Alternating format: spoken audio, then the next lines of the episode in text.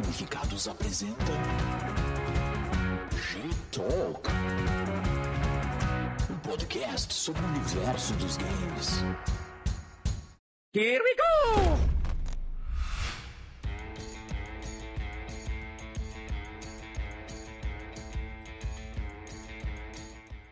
Salve, salve, gamificados! Tudo bem por aí? Espero que estejam de boa, tranquilos, curtindo aí mais um podcast que a gente está lançando nessa segunda temporada do G-Talk, né, o podcast sobre o universo dos games que desenvolvemos aqui no projeto do Gamificados. Né, o Gamificados é um projeto vinculado à Universidade Federal de Santa Maria. E hoje nós temos uma presença é, muito legal né, de, de uma referência para nós, que nos inspira bastante e também nos faz aprender um bocado sobre games, game studies, né, game design, que é o nosso querido Fernando Henrique é, Cardoso Silva, né, que é o host e apresentador né, principal, digamos, né, em todo esse período do podcast Regras do Jogo, né, e diretor, presidente e CEO, podemos dizer assim, do, do Holodeck Design, né? do, do projeto que a gente vai comentar um pouco. Também estamos aqui com a, com a Luísa Lira, né? nossa Oi. querida bolsista é, e múltiplas tarefas aqui do, do projeto do Gamificados, pesquisadora, extensionista.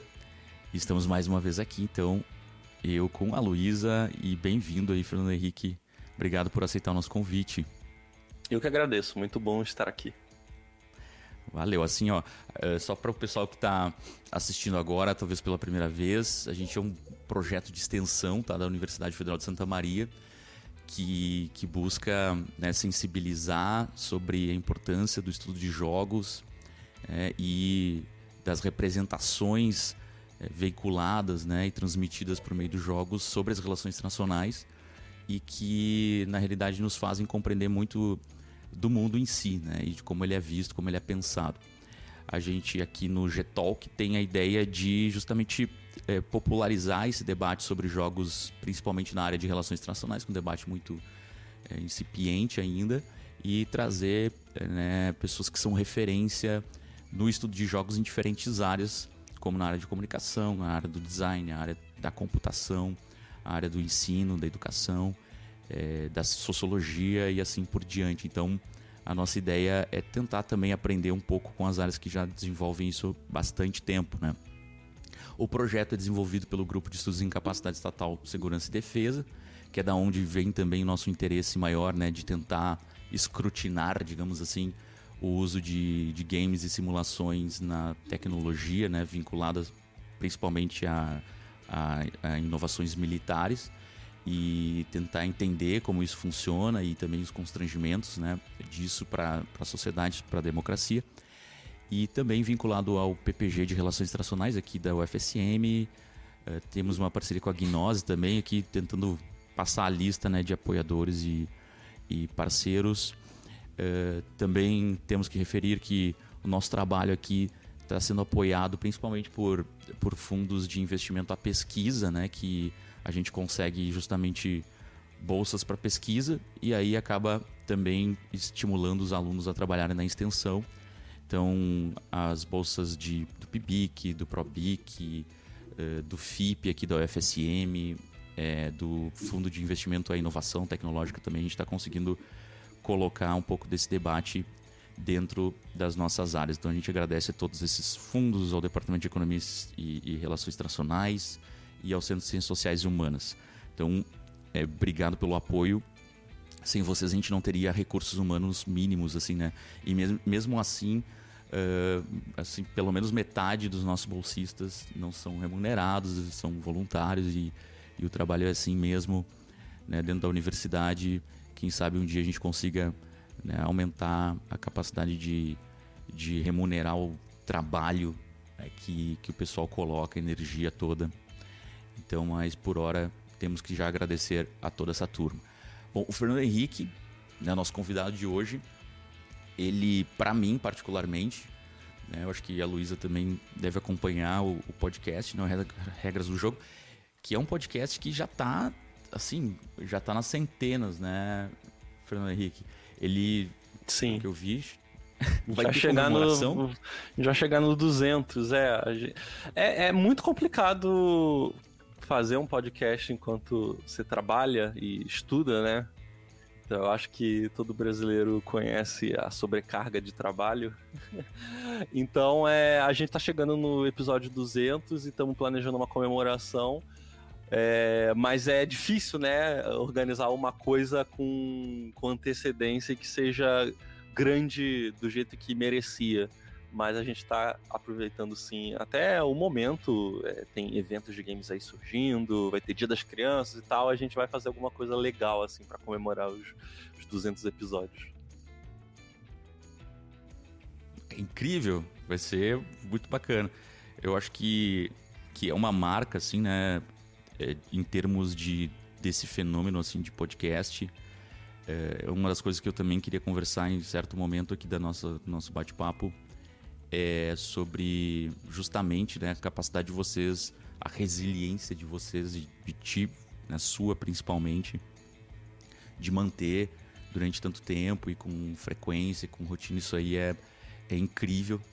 Né? E a capacidade também de trazer tantos debates é algo fundamental assim, né, na nossa, no nosso meio.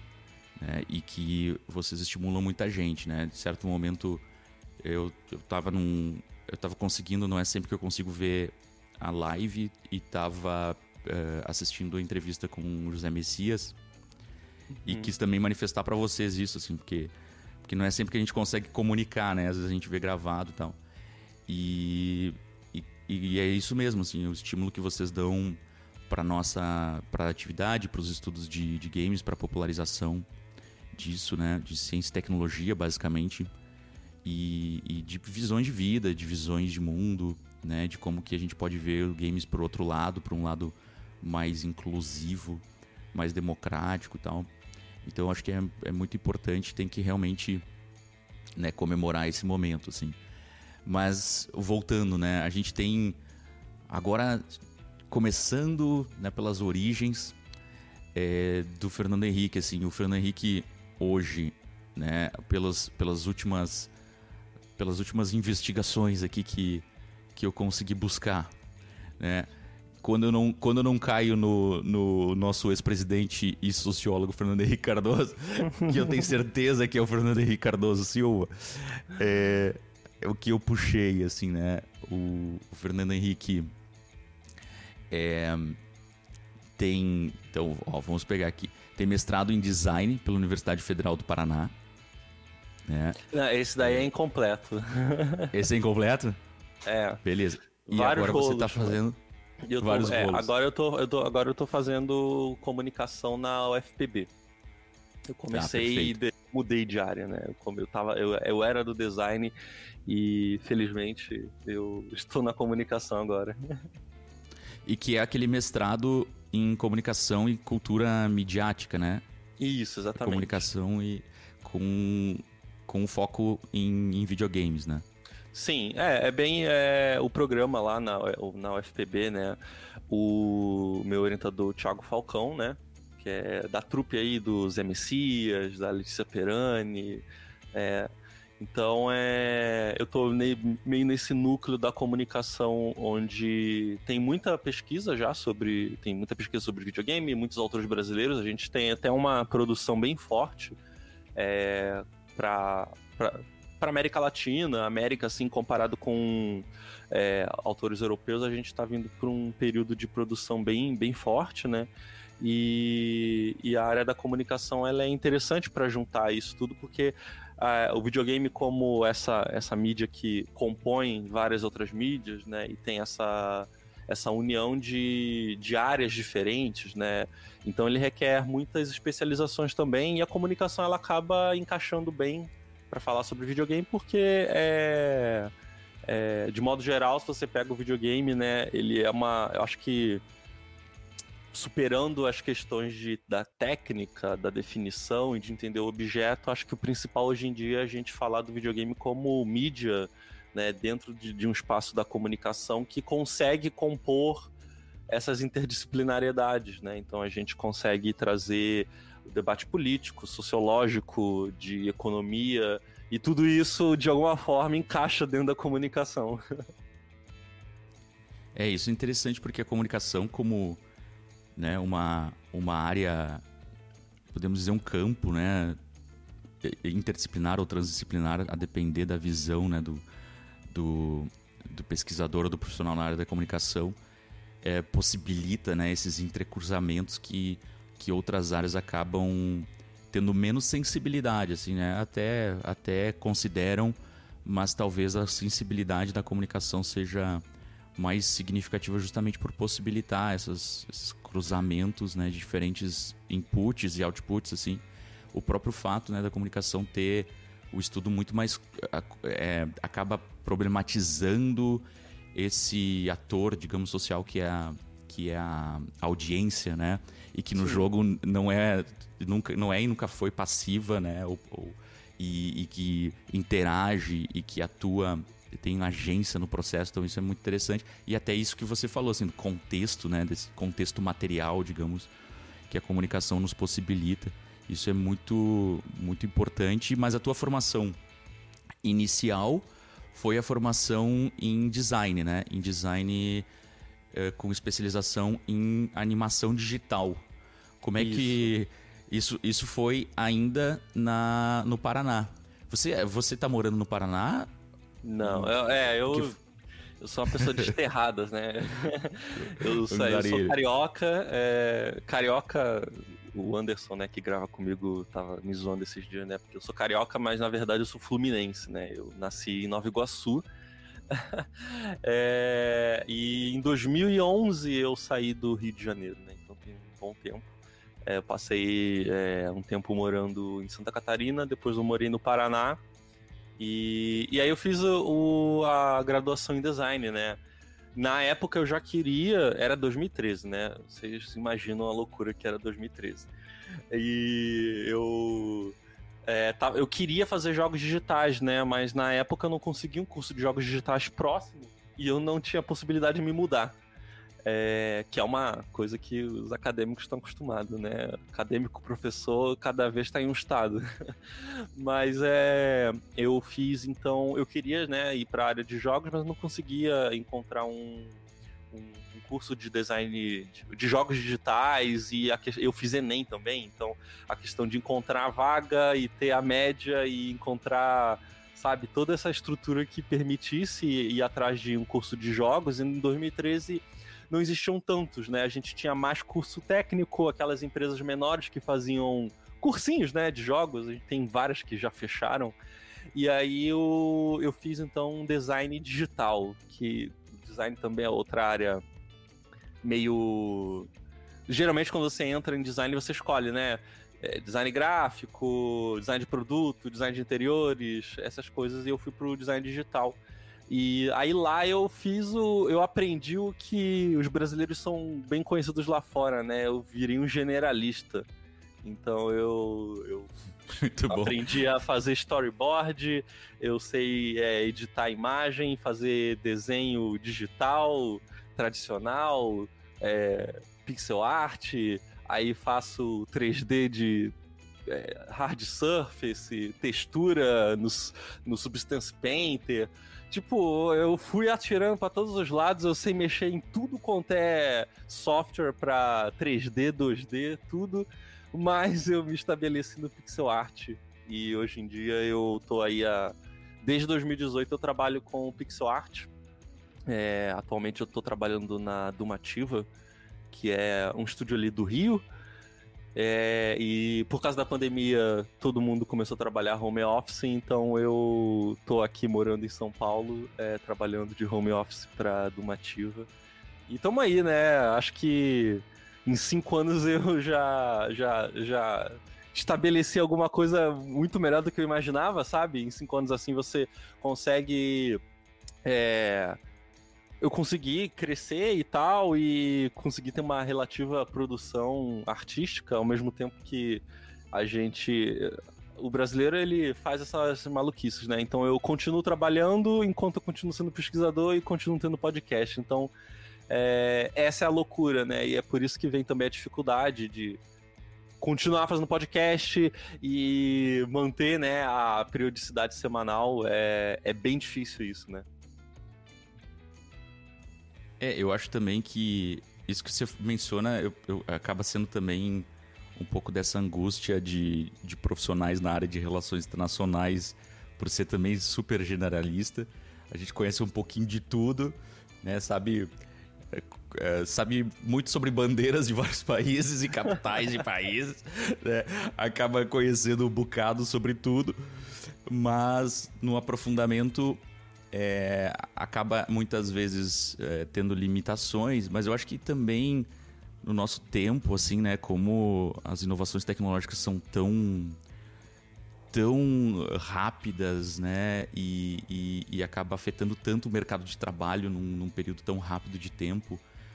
Talvez o principal da formação seja justamente a gente conseguir ter noção da diversidade e se virar um pouco nessa, nessa capacidade de, de, né, de de flexibilizar os caminhos da nossa profissão quando precisa, assim, né? Porque esse é um grande desafio. A especialização nos leva também para um caminho muito dependente de uma tecnologia, né? Ou, ou, um desenvolvimento em um caminho ou outro. Na área das relações internacionais a gente vê isso também com, né, com governos, né? Você tem um governo que rompe basicamente com tudo aquilo que era um estímulo até para pesquisadores, né? Eu sou pesquisador sobre estudos africanos né, e estudos de África e Oriente Médio. Então, você imagina quando vem um governo que criminaliza relações do Brasil com a África ou com qualquer país em desenvolvimento. Então, é, é, a gente tem desestímulos e aí, bom, você tem que também ficar pisando, né, tentando algumas alternativas, né, pesquisas um pouco mais transversais em alguns momentos então. Mas eu acho que é um caminho que, que nos, no fim nos endurece um pouco, assim, né, nos, nos dá. Aqui no sul a gente chama de, de, de pelo duro, assim, né? Acaba que a gente consegue meio que se, se é, mutar em alguns momentos que, que há necessidade, assim. Então, isso é bem interessante também na tua profissão, né? O fato de tu estar tá com diversas, diversas frentes, assim. E, e poder ter também, muitas vezes, eu, eu particularmente comecei a também aceitar isso em mim, que é esse, esse alívio mental que a diversidade das atividades às vezes nos dá, né? Você tá, ah, uhum. ah, eu tô pensando na minha pesquisa lá de mestrado, mas tá, vamos fazer o podcast agora. E isso acaba fazendo fluir um pouco, né? A capacidade de refletir e de pensar nas coisas. Por outro lado, é, eu. Eu... É, enlouquece. É, eu ia comentar duas coisas, né? Acho que o, o podcast, ele ele sempre serviu como um, um bálsamo às dores, né? Porque é, a academia, às vezes, ela é muito dura com a gente, né? É, e é pesado também. É, a, a, a, falta de investimento, a estrutura da universidade. Eu tenho críticas pesadíssimas à estrutura da universidade. É, a gente usa a mesma estrutura dos anos 60 da ditadura, né? E isso é um problema que leva até hoje, né? A própria questão de nós, como sociedade, não olharmos a pesquisa como trabalho, né? Então, ou, ou você faz a pesquisa de graça, né? é, geralmente os alunos de graduação e tal, ou você recebe muito pouco, né? A gente teve um reajuste agora com o novo governo das bolsas e tal, mas ainda tem essa questão também, é uma bolsa, né? A gente deveria estar tá falando de salário, um trabalho. É, e, e além disso, a gente tem essa questão também da, da do, do, trabalhador generalista, né? Eu acho que isso é um resultado muito, muito evidente da, dessa sociedade neoliberal. Então a gente precisa ser flexível ao máximo e ter capacidades amplíssimas para trabalhar em diferentes coisas, porque a especialização hoje ela não é vantajosa, né? Hoje em dia, o único que aqui quer ser especialista é o doutor, né? então é, é complicado isso. E o podcast ele sempre serviu muito para eu manter esse ânimo de continuar a pesquisa e e, e, entrar em contato com novos temas e novos, novas áreas, porque eu tô sempre a, atrás de novos pesquisadores, professores, desenvolvedores para conversar e isso sempre serve como um estímulo para continuar nessa área, né? Porque a gente leva muita porrada todo dia. é bem isso, essa questão da, da academia, né? Como, bom, é um, é um papo fundamental, assim, e, é claro, daria basicamente um podcast, né? A gente poderia lançar um podcast só sobre isso, né? E eu acho que, que é um problema fundamental, né? A precarização, é, o trabalho de pesquisa, sobretudo nas ciências, é, nas humanidades, né? Em geral, ele ele não é não, não apenas não valorizado do ponto de vista, né? De legislação, de, de é, previdência, de reconhecimento como um trabalho efetivo. Né? Você tem, sei lá, do, 12 anos às vezes de trabalho, que foi o meu caso, que, que não tem nenhum tipo de contabilização ou, reco ou reconhecimento legal e, e, e, muitas vezes nem social, né? Dentro da universidade a gente também tem algumas divisões assim e preconceitos de que as humanidades, sobretudo, é, não produzem ciência ou não produzem conhecimento é, válido para a sociedade. Isso é um, é um, um, problema gigante, né? E que envolve, eu acho que também debater, publicizar esse debate, mostrar né, é, um bocado de que, de que ciência, é, essa relação entre ciência e tecnologia, inovação tecnológica, como se fosse algo necessário, né? E o próprio conceito de inovação tecnológica, um conceito muito restrito, né, de uhum. que é uma patente criada, né, como se isso fosse uma solução para qualquer sociedade, né, para o desenvolvimento social e humano. Assim. Então, uh, acho que esse debate tem que ser feito e falta realmente né, uma discussão mais fundo, justamente porque, bom, vocês têm os, os fundos de ciência e tecnologia, fundos que, que in, investem em inovação, eles são dominados basicamente por, por é, é, profissionais que se formam realmente em ciências tecnológicas, né? E a visão das humanidades acaba sendo um pouco é, diminuída. Mas vamos voltar um pouquinho é, para sua, para suas origens. Luísa, vamos, quero te ouvir falar. Pois é. Por favor. Uh, oi, Fernando, pode se chamar de Fernanda? Pode. Uh, Ou FHC, gente... não, né? Mas pode também. O meu apelido na internet é FHC. tá. Um, só para contextualizar um pouquinho, o pessoal entender assim mais a tua trajetória pessoal, uh, eu queria saber tipo uh, por que que tu seguiu essa o que que fez tu, tu ir para esse lado do videogame, do carioca, fluminense, em vez de estar tá jogando bola, por que que o, o que, que te atraiu assim pro videogame e, e da onde vem. Dá pra ver que tu tem muito esse arcabouço político também por trás disso, então tu sempre viu esse lado político do jogo e, e ele significa isso para ti? E se não, o que, que ele significa na tua vida, assim, em geral, sabe? Uhum. É um pouco complicado de explicar isso. Algumas coisas são é, eu acho que é bom. Aí faz parte também da, da, minha visão, da minha visão política, né? Eu sou um marxista-leninista, né? E isso assusta às vezes, ainda assusta, né? É, inclusive a academia rejeita muito isso. É, eu sou praticamente inviabilizado de ser um marxista-leninista na academia. então isso já fica de aviso pros. É, para conspiração de que a academia é ideológica e. Se for ideológica, ideológica pra, pra direita, né? Porque pois é. não, não existe. É, essa estrutura marxista cultural que algumas pessoas gostam de alardear por aí, né? Então, existe essa resistência achei... até hoje. Eu achei que vocês tinham sido varridos do, do Brasil, os vermelhos. Não, não fomos. Não era essa a promessa? Vezes. Tentaram, Poxa, né? Mas é. Eu acho que. Eu, eu sou uma pessoa. É, eu sou uma pessoa revoltada, né? Eu acho que todo comunista é um pouco revoltado. Sempre fui, assim, muito. É, revoltado e, e é, insatisfeito com as injustiças, né? Insatisfeito com a sociedade. Sempre foi uma coisa muito forte para mim. É, e eu sempre fui. Sempre tive essa veia de, de desenhista, né? Eu desenho desde os 5 anos. Então, passei boa parte da minha juventude desenhando e tal. E sempre foi uma, uma questão, né? Eu vou para a área das artes, e aí o que, que vai ser isso eu descubro depois, né? É, então foi mais ou menos isso mesmo, de o que, que tinha disponível na, ali naquela época e era o design digital, né? Então é, era um atalho para eu tentar entrar na área de jogos, que era o que eu queria. E só que essa junção, né, de videogame, política, pesquisa, ela vem bem depois, né? Eu no início queria só, só apenas trabalhar com jogos. É, porque passei a vida desenhando e jogando, né? Sempre tive esse interesse e era o que eu colocava como perspectiva para minha vida.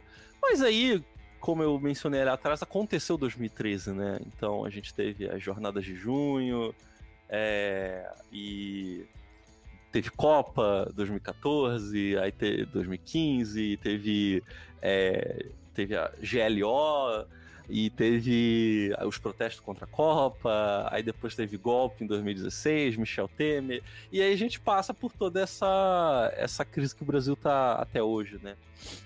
Então, é, nesse meio tempo, eu só me radicalizei, né? Eu acho que é naquele momento que você escolhe se você vai para cai para um lado ou cai para outro. e eu e eu ó, eu, né, já dadas as minhas raízes, caí para a esquerda e, e a partir disso fui entrando em contato com podcasts, né? Eu faço podcast porque eu sou um grande ouvinte de podcast. Eu, eu escuto desde 2013, né? É, por causa da faculdade eu entrei nessa coisa de ouvir podcast. É, muito por causa do Anticast, que era um podcast de design. É, não tem mais, não existe mais o Anticast, né? Ele acabou, acho que ano passado, mas ele virou um grande, ele estourou como podcast de política é, mas era um podcast de design, né? Então eu comecei a ouvir por causa do podcast de design, ele virou um podcast de política e me politizei junto, né? Então foi um processo engraçado. E, e nesse período é a coisa começa a se juntar, né? Porque o videogame ele começa curiosamente, né, em 2013 temos o, o é, os protestos e isso tudo vem, eu acho que é, é, é interessante que é, o meu lado marxista ele sempre puxa para que eu não faça análises individuais, né? Então quando a gente, quando eu falo 2013, 2013 ele é um ele tá ali, nacionalmente ele ainda é um reflexo de um cenário internacional, né? Então 2008 né, tá ali do lado e a gente pega, a gente consegue fazer essa essa continuação dos processos, né, de uma conjuntura internacional que ela se agrava em 2018 com a crise econômica, o Brasil se segura aí, né? O Lula fala marolinha e tudo mais, todo mundo conhece essa fala. E é. Só que a crise vai estourar em 2013, porque a gente tem as forças políticas se, se degladiando, e isso leva a essa crise em 2013 e, e o, e o desfecho em 2016. E nesse período, é, é, essa época ela te força a se politizar ou você fica para trás, né? O, camarão que dorme na, na, na, água é levado, né, pelo rio, sei lá como é que é o ditado.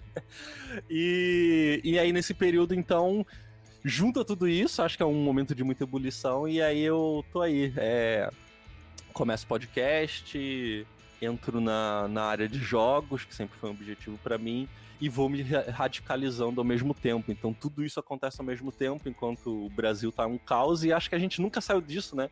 Nunca mais saímos desse caos e a gente tem notícias diárias e um fluxo muito rápido de notícias, né? Eu acho que isso também tem um, um agravante muito grande na, no nosso cansaço psíquico e mental, né? Todos nós estamos sofrendo físico e mentalmente por causa de Brasil, então, ao mesmo tempo, a gente tem todos esses problemas e eu sou uma pessoa ansiosa, eu tomo remédio igual todo mundo, né? Então, É, É geração, que um cenário- geração Rivotril. É, é uma geração triste, mas isso daí é, é reflexo da política, né? É um resultado invariável do neoliberalismo, né?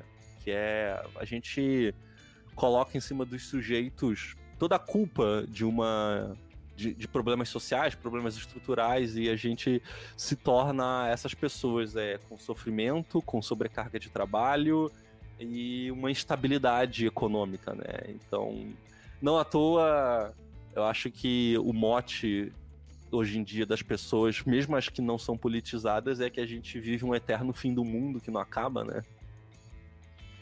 Sim. É, uma, eu vou me atravessar aqui só para te perguntar, assim, um detalhe. É, porque o ambiente, a comunidade de jogos que se pronunciava né, até então, eh, pela minha. Né, eu- como eu, eu vim de uma cultura gamer mais offline, eu acabei não interagindo tanto com a comunidade de jogos para além da minha rua ou dos meus amigos, né?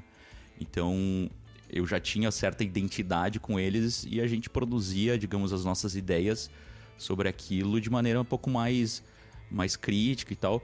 Mas eu. A gente acaba percebendo que quando né, as redes sociais começam a surgir e, e a se proliferar, os primeiros a, a se manifestar é, mais consistentemente acaba sendo uma comunidade mais reacionária, assim, né?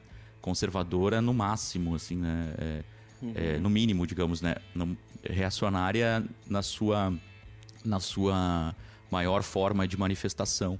E como que tu foi percebendo que essa comunidade tinha espaço para esse engajamento é, político de uma vertente mais crítica, né? Mais revolucionária, né? Que, que vai ver jogos como um, com uma visão que, que muitos já tinham, claro, desde a origem, mas que acaba ficando um pouco calada e, e- e diminuída frente à, à onda que nessas comunidades começa a surgir, que é uma onda é, que aparece muito mais, né? Um- uma onda mais, mais misógina, mais sexista, racista, né? E como é que tu conseguiu te encontrar, assim, né? Eu, eu tenho uma curiosidade, porque... é, porque realmente eu não participei desse processo eh, de construção de comunidade digital que nos acolhesse, assim, né?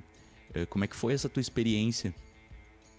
Então, é. Eu, eu, eu, inclusive, eu ia falar isso, eu esqueci no meio da minha fala, porque eu, às vezes eu vou falando aqui, as ideias vão surgindo, mas vamos tentar manter uma coerência aqui. Que eu, eu tava falando do cenário internacional porque.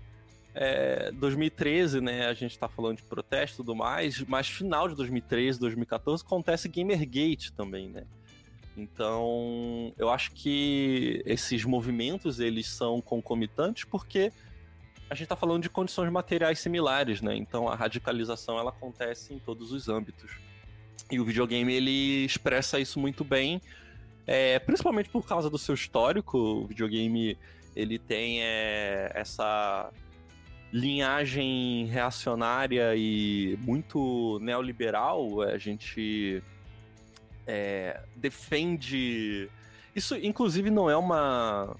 é, eu acho que é uma certa concordância que há na, na, na academia, mas eu acho que eu nunca vi em termos específicos. Mas eu acho que o videogame. é, é, eu acho que o. Inclusive, eu acho que o Games of Empire ele fala um pouco isso, né? Mas ele não coloca nesses termos. Mas o Games of Empire ele diz que o videogame é uma. é a mídia do século XXI, né? A mídia assim como o cinema foi a, a mídia do- da segunda metade do século XX, o rádio, né, final do século XIX, início do século XX, o videogame, ele, é, a gente poderia colocar o videogame e as redes sociais, né, como é, a, a mídia principal, o meio principal é, da, desse século, e como tal elas expressam a ideologia dominante, né, que é a do Vale do Silício. A ideologia do Vale do Silício ela é uma uma, uma vertente de, de- do neoliberalismo, né?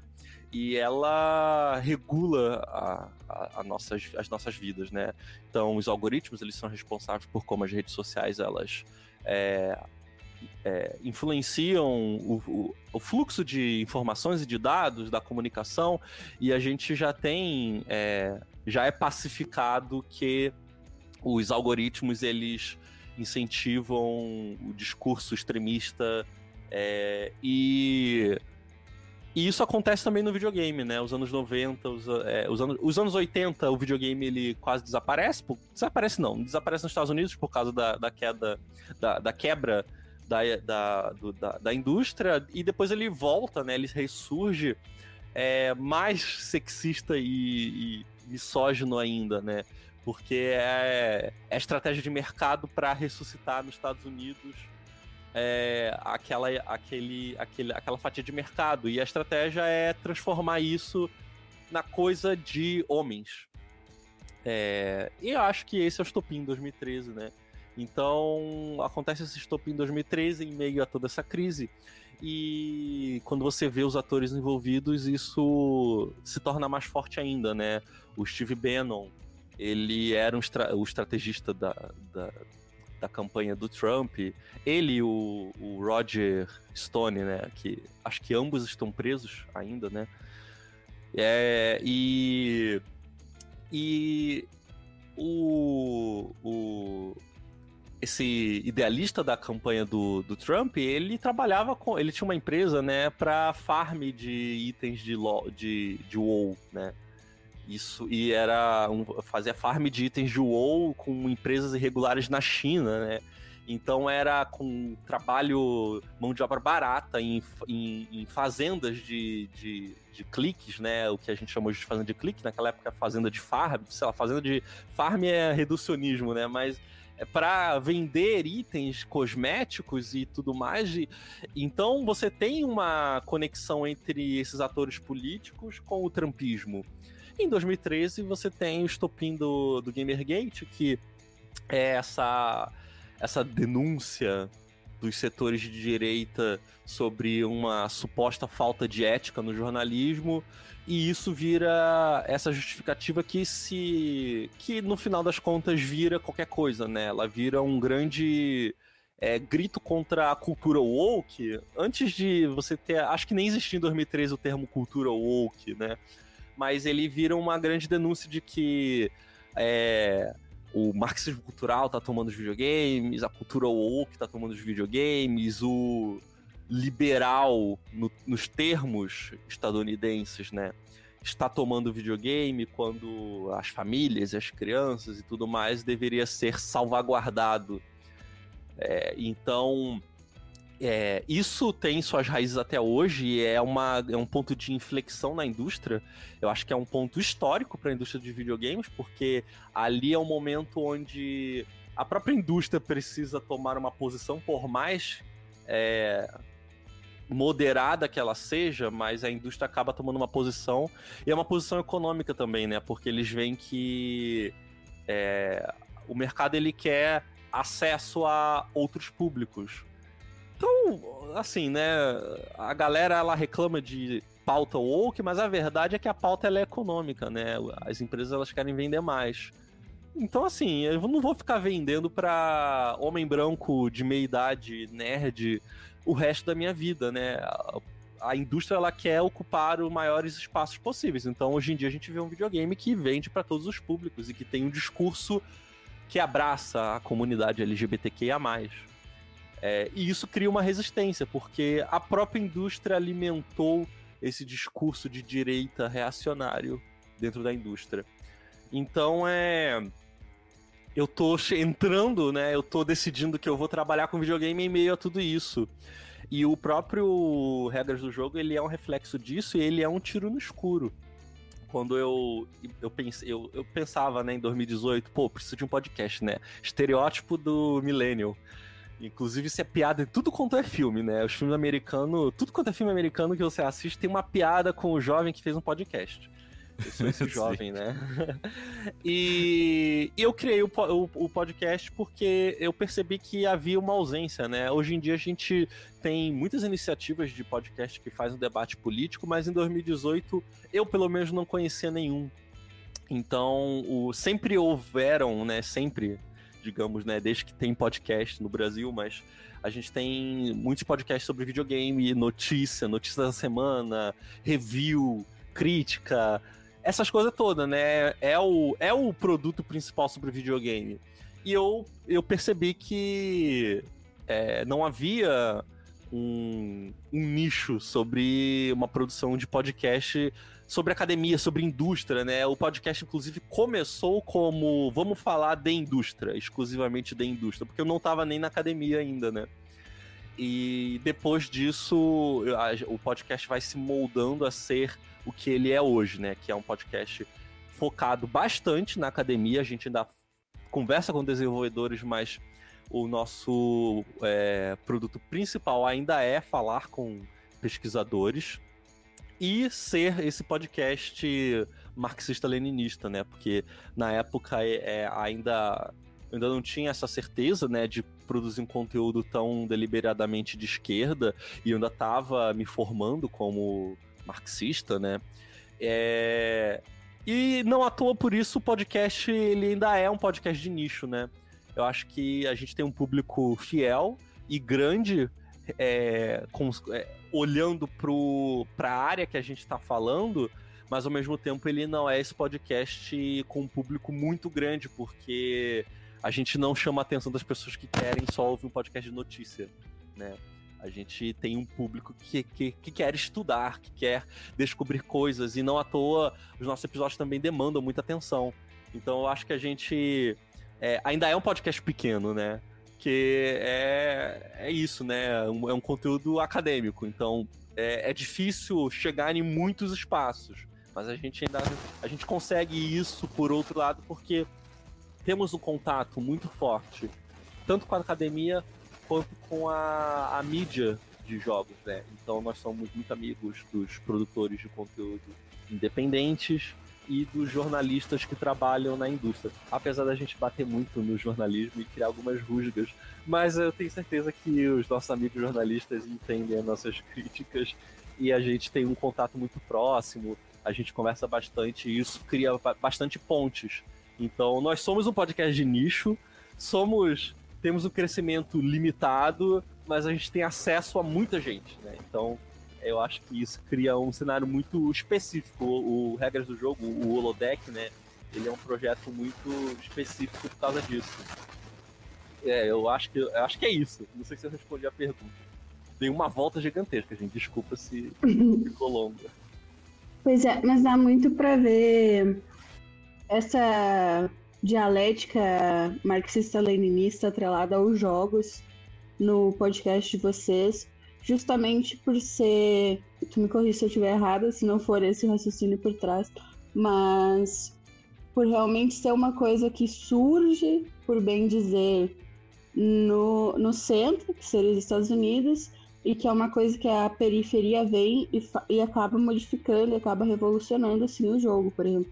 A gente fala muito, muito no Gamificado sobre a vez da pirataria, a gente fala muito de dinâmicas contra-hegemônicas, por exemplo, do que tu falou do Gamergate, a gente escreveu um artigo agora que vai para para SB Games, também outros artigos que falam sobre essas dinâmicas contra-hegemônicas no, nos jogos digitais, com essa visão mais. A gente trata mais assim com Gramsci, com, com esses outros autores que também tem esse viés um pouco marxista, né? Uh... Não, não pode falar de Gramsci que a direita fica louca. pois é, e a gente. Eu dei toda essa volta, mas na verdade não perguntei nada a ver, eu só queria assim, uh, falar que é muito interessante ver essa dinâmica centro-periferia no, no que tu fala e também, não só aqui, mas também no podcast. E ao longo da nossa conversa, falou várias vezes que tipo, tu sempre teve na tua cabeça que o jogo é uma coisa que tu sabia, tipo, desde pequenininho, que tu queria e como é que eu vou me inserir nesse mercado e como é que eu vou fazer isso. E eu quero te perguntar, qual que é o... Qual que é a era que tu pegou? Qual que é o console que te marcou? E nisso, qual que é o jogo que te marcou, assim? Se tu tivesse sabe, estivesse pegando fogo na tua casa, tu pegava o teu gato e qual, qual jogo, sabe? Aham. Uhum. É, é, é difícil, é difícil separar assim, né? Porque eu. É, eu sou um jogador de computador, né? Eu. é, Inclusive, essa é uma história muito boa. Eu, eu gosto de contar essa história porque é, acho que a, a política já tá aí desde sempre. Mas é. Eu. Meu primeiro console foi um Dynavision, que, né, falando aí de pirataria, é uma. é- Era um.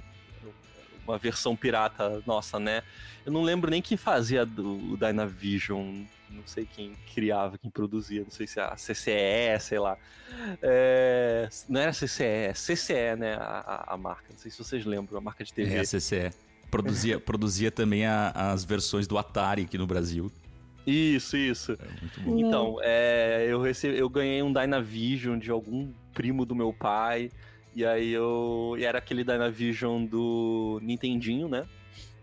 E eu joguei por um tempo, logo depois eu ganhei o Mega Drive, e aí sim eu já tinha até idade pra me apaixonar por videogame e tal, então joguei Shinobi, Street of Rage, essas coisas todas, né? Os clássicos do Mega Drive. Então eu, acabei tendo aquela época da infância marcada pelo, pela SEGA e não pelo, pela Nintendo. É, e aí eu ganhei o PlayStation 1 e logo depois é aí que entra, acho que o primeiro, a primeira história mais política, né?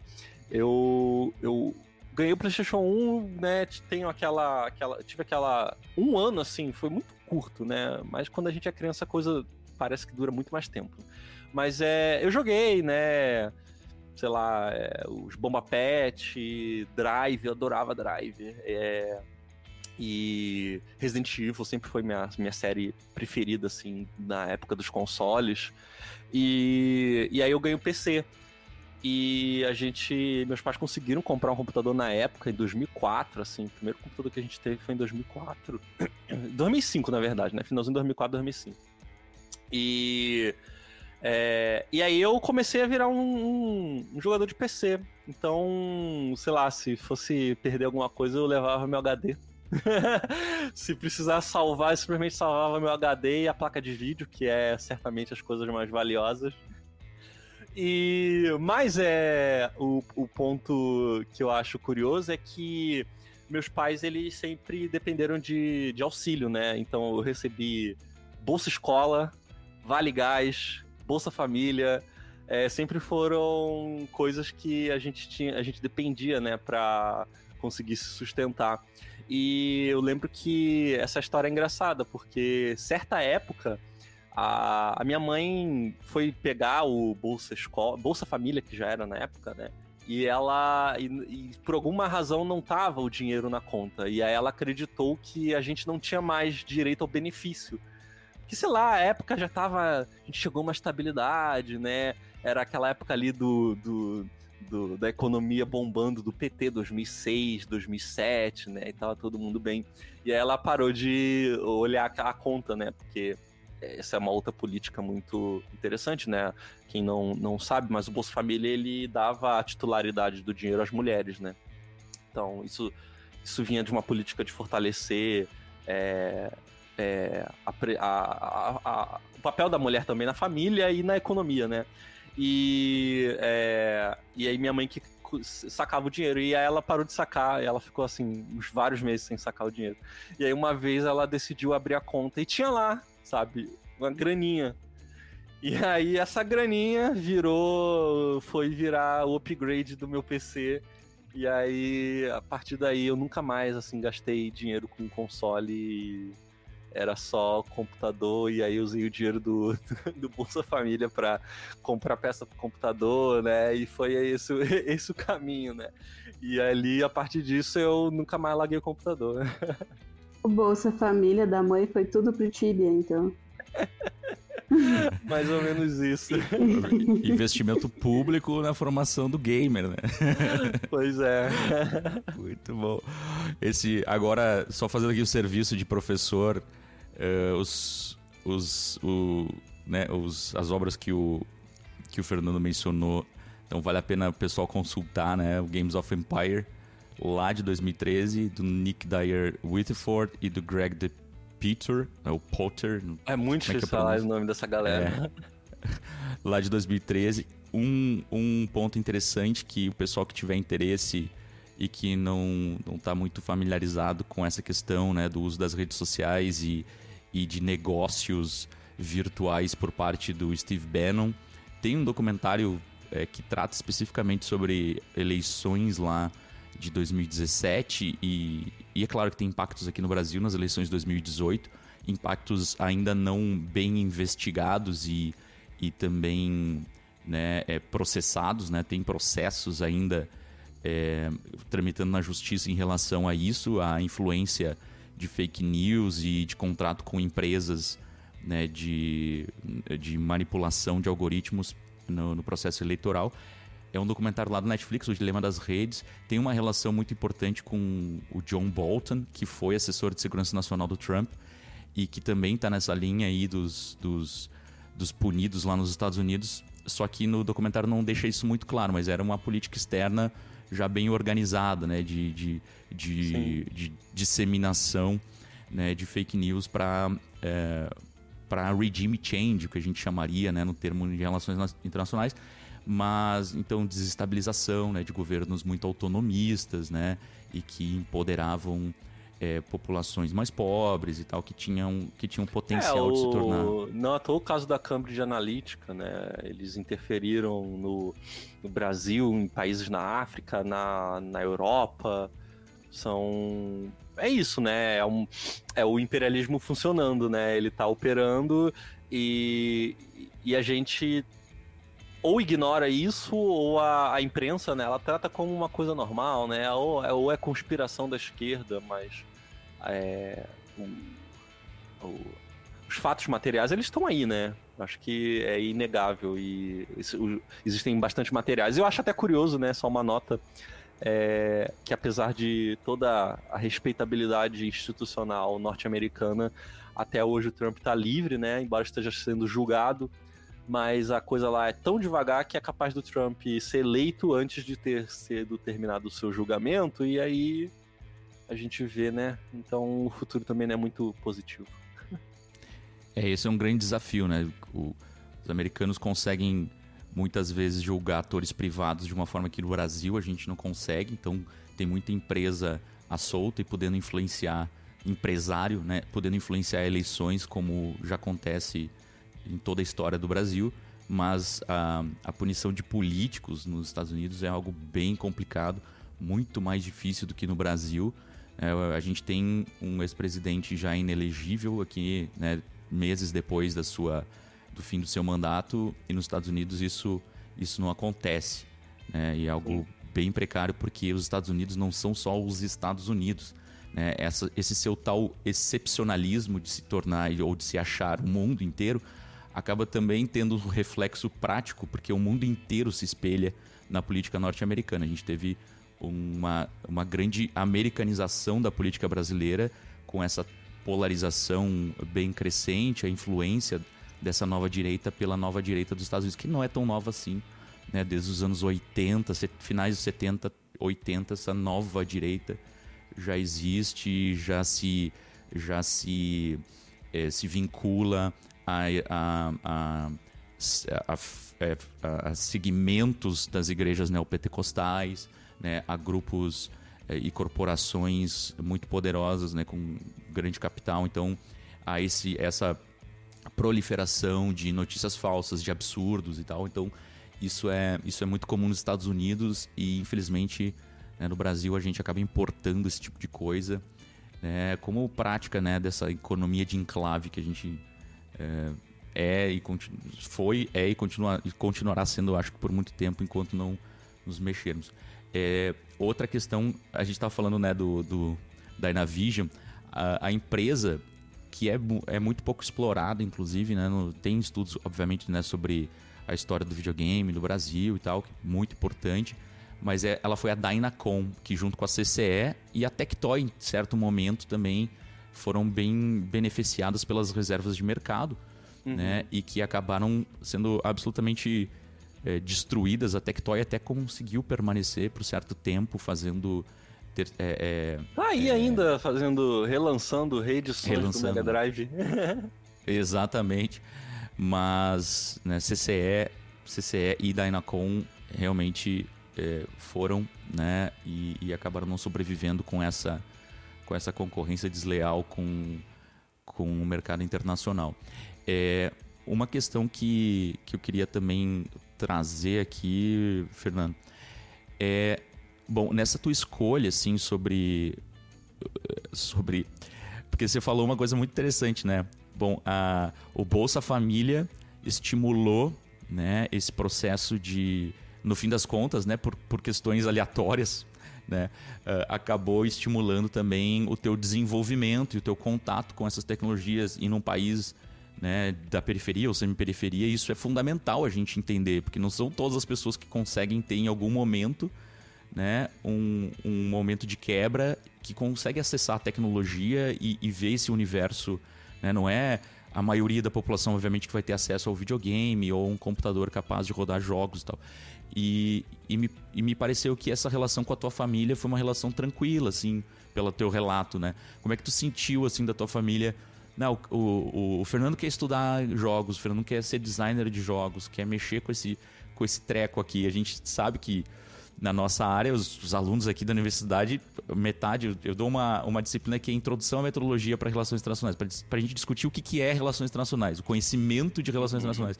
E muitos falam assim, ó, eu tô aqui porque porque alguns por pressões dos pais, outros a, a, a despeito das pressões dos pais estão ali. Então, assim, não, não vai fazer relações internacionais, o que, que você vai ganhar? Né? Vai fazer lá o, uh, engenharia, vai fazer um curso que você tem um salário, um salário garantido, medicina, odontologia, né? seja lá o que for. Mas como é que foi para ti isso, assim, na tua família, essa negociação e até como tu sentiu, assim, é, com autoconfiança, não, eu vou fazer isso e vou investir nisso para minha profissão mesmo, assim, eu vou, vou assumir o game como, ou o design digital como uma área que eu vou confiar e vou apostar. Uhum. É, eu acho que foi um. Como eu falei, né? A gente planeja, mas não planeja tudo, né? Porque o, a vida, o devir, ele, ele é inevitável, né? Então você joga com o que te aparece, né? E eu acho que com relação assim a meus pais nunca foi um problema e eu sempre tive é, sempre fui uma pessoa com muitas certezas, né? Muita. Eu já tinha escolhido muitas, muitos dos meus caminhos, né? Eu já sempre fui uma pessoa com, com que fazia meus planos e tal. E meus pais, eles sempre apoiaram, né? Eles nunca tiveram. Nunca escolheram um caminho para mim.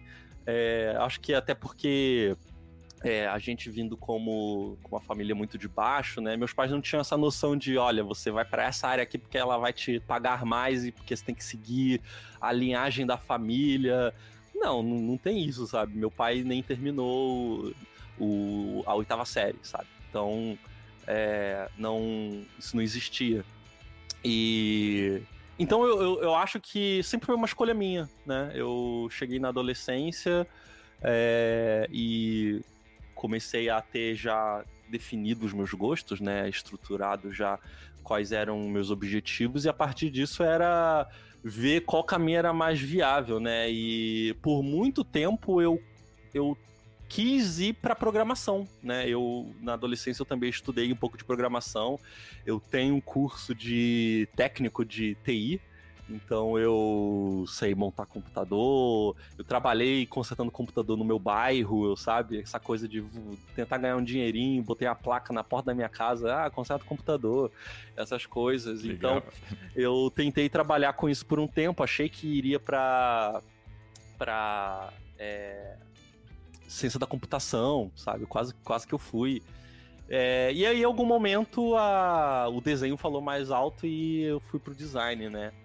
E só que o design também tem alguns problemas, né? Eu tenho muitas críticas ao design. A gente também, naquela época, em 2013, que eu estava chegando, havia o debate, pouco depois começou o debate da regulamentação da profissão e os designers escolheram não regulamentar a profissão.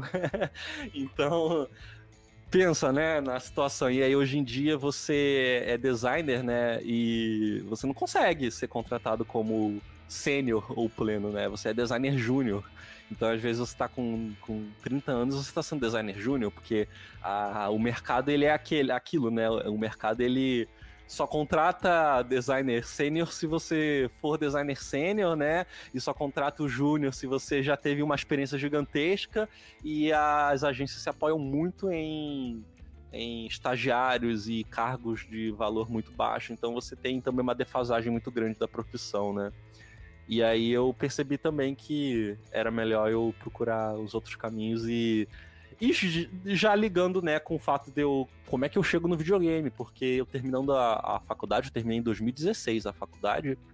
E o que se ap apresentava para mim naquela época era o design, né? Então eu trabalhei em agência, trabalhei em empresa de. É, agência, assim, né? De. É, social media, trabalhei cuidando de redes sociais, criando post, trabalhando com AdSense. Depois trabalhei com design de produto, design de embalagens. E aí depois eu fui pro 3D, trabalhei um bom tempo fazendo móveis, fazendo sofá, armário, essas coisas todas. E aí, finalmente, eu descobri como trabalhar com videogame em concomitante, né? Porque você, enquanto é designer, para entrar na área do videogame, você precisa criar um portfólio. Aí você trabalha de noite, né? Chega do trabalho do design e vai trabalhar de noite, produzindo coisa, fazendo freela, aos poucos para criar um portfólio até alguém te contratar em tempo integral você poder mudar de área. Então é um processo longo, mas eu sempre tive essa liberdade de escolher por mim mesmo, né? Meus pais nunca é, colocaram nenhuma restrição, né? Sempre é aquilo, ah, você estuda, faz o Enem, escolhe aí a sua bolsa e você que sabe, contando que você está estudando, tá bom, né? E só uma nota também, né? É curioso, a gente está falando de relações internacionais, meu irmão é, cursa relações internacionais, então fica aí. Olha que legal. Você tem quantos irmãos, Fernando? Só um. Só um. E é. você, qual é a sua idade, cara? Porque porque você parece muito novo, assim, e, e é muito ah, maduro também, muito 29, resolvido.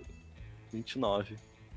Ah, 29 com, com, com rostinho de 22, 23. Ah, é, que bom, Muito bem né? conservado.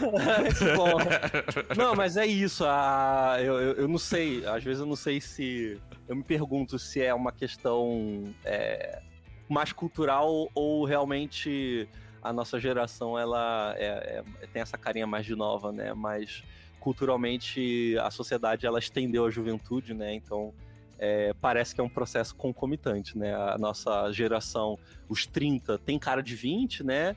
E ao mesmo tempo a, a mídia e a cultura ela estendeu essa juventude. Então parece que tá tudo andando junto, né? Eu acho meio estranho isso.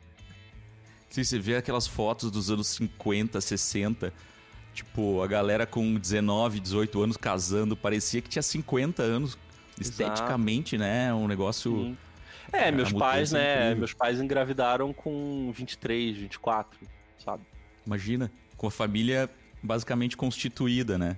E hoje, bom, 23 e 24 a gente tá virando o, o mundo, virando as ruas. Pois por é. assim dizer. Pois é, Fernando, uh, tu falou muito assim, como que eu vou chegar no videogame? Como que eu vou chegar no videogame? Toda a tua. Tu direcionou assim a tua educação pensando nisso. E agora que tu chegou no videogame, agora que tu tá na Domativa, se eu não me engano é a empresa que faz a, a Lenda do Herói, que é o famoso Isso. jogo do Marcos Castro. Sim. e uh, basicamente, o que que tu pode me falar um pouquinho mais assim do que que é a tua carreira ela é hoje em dia, o que, que tu faz, o que, que tu trabalha. A gente sabe que tu trabalha bastante com pixel art.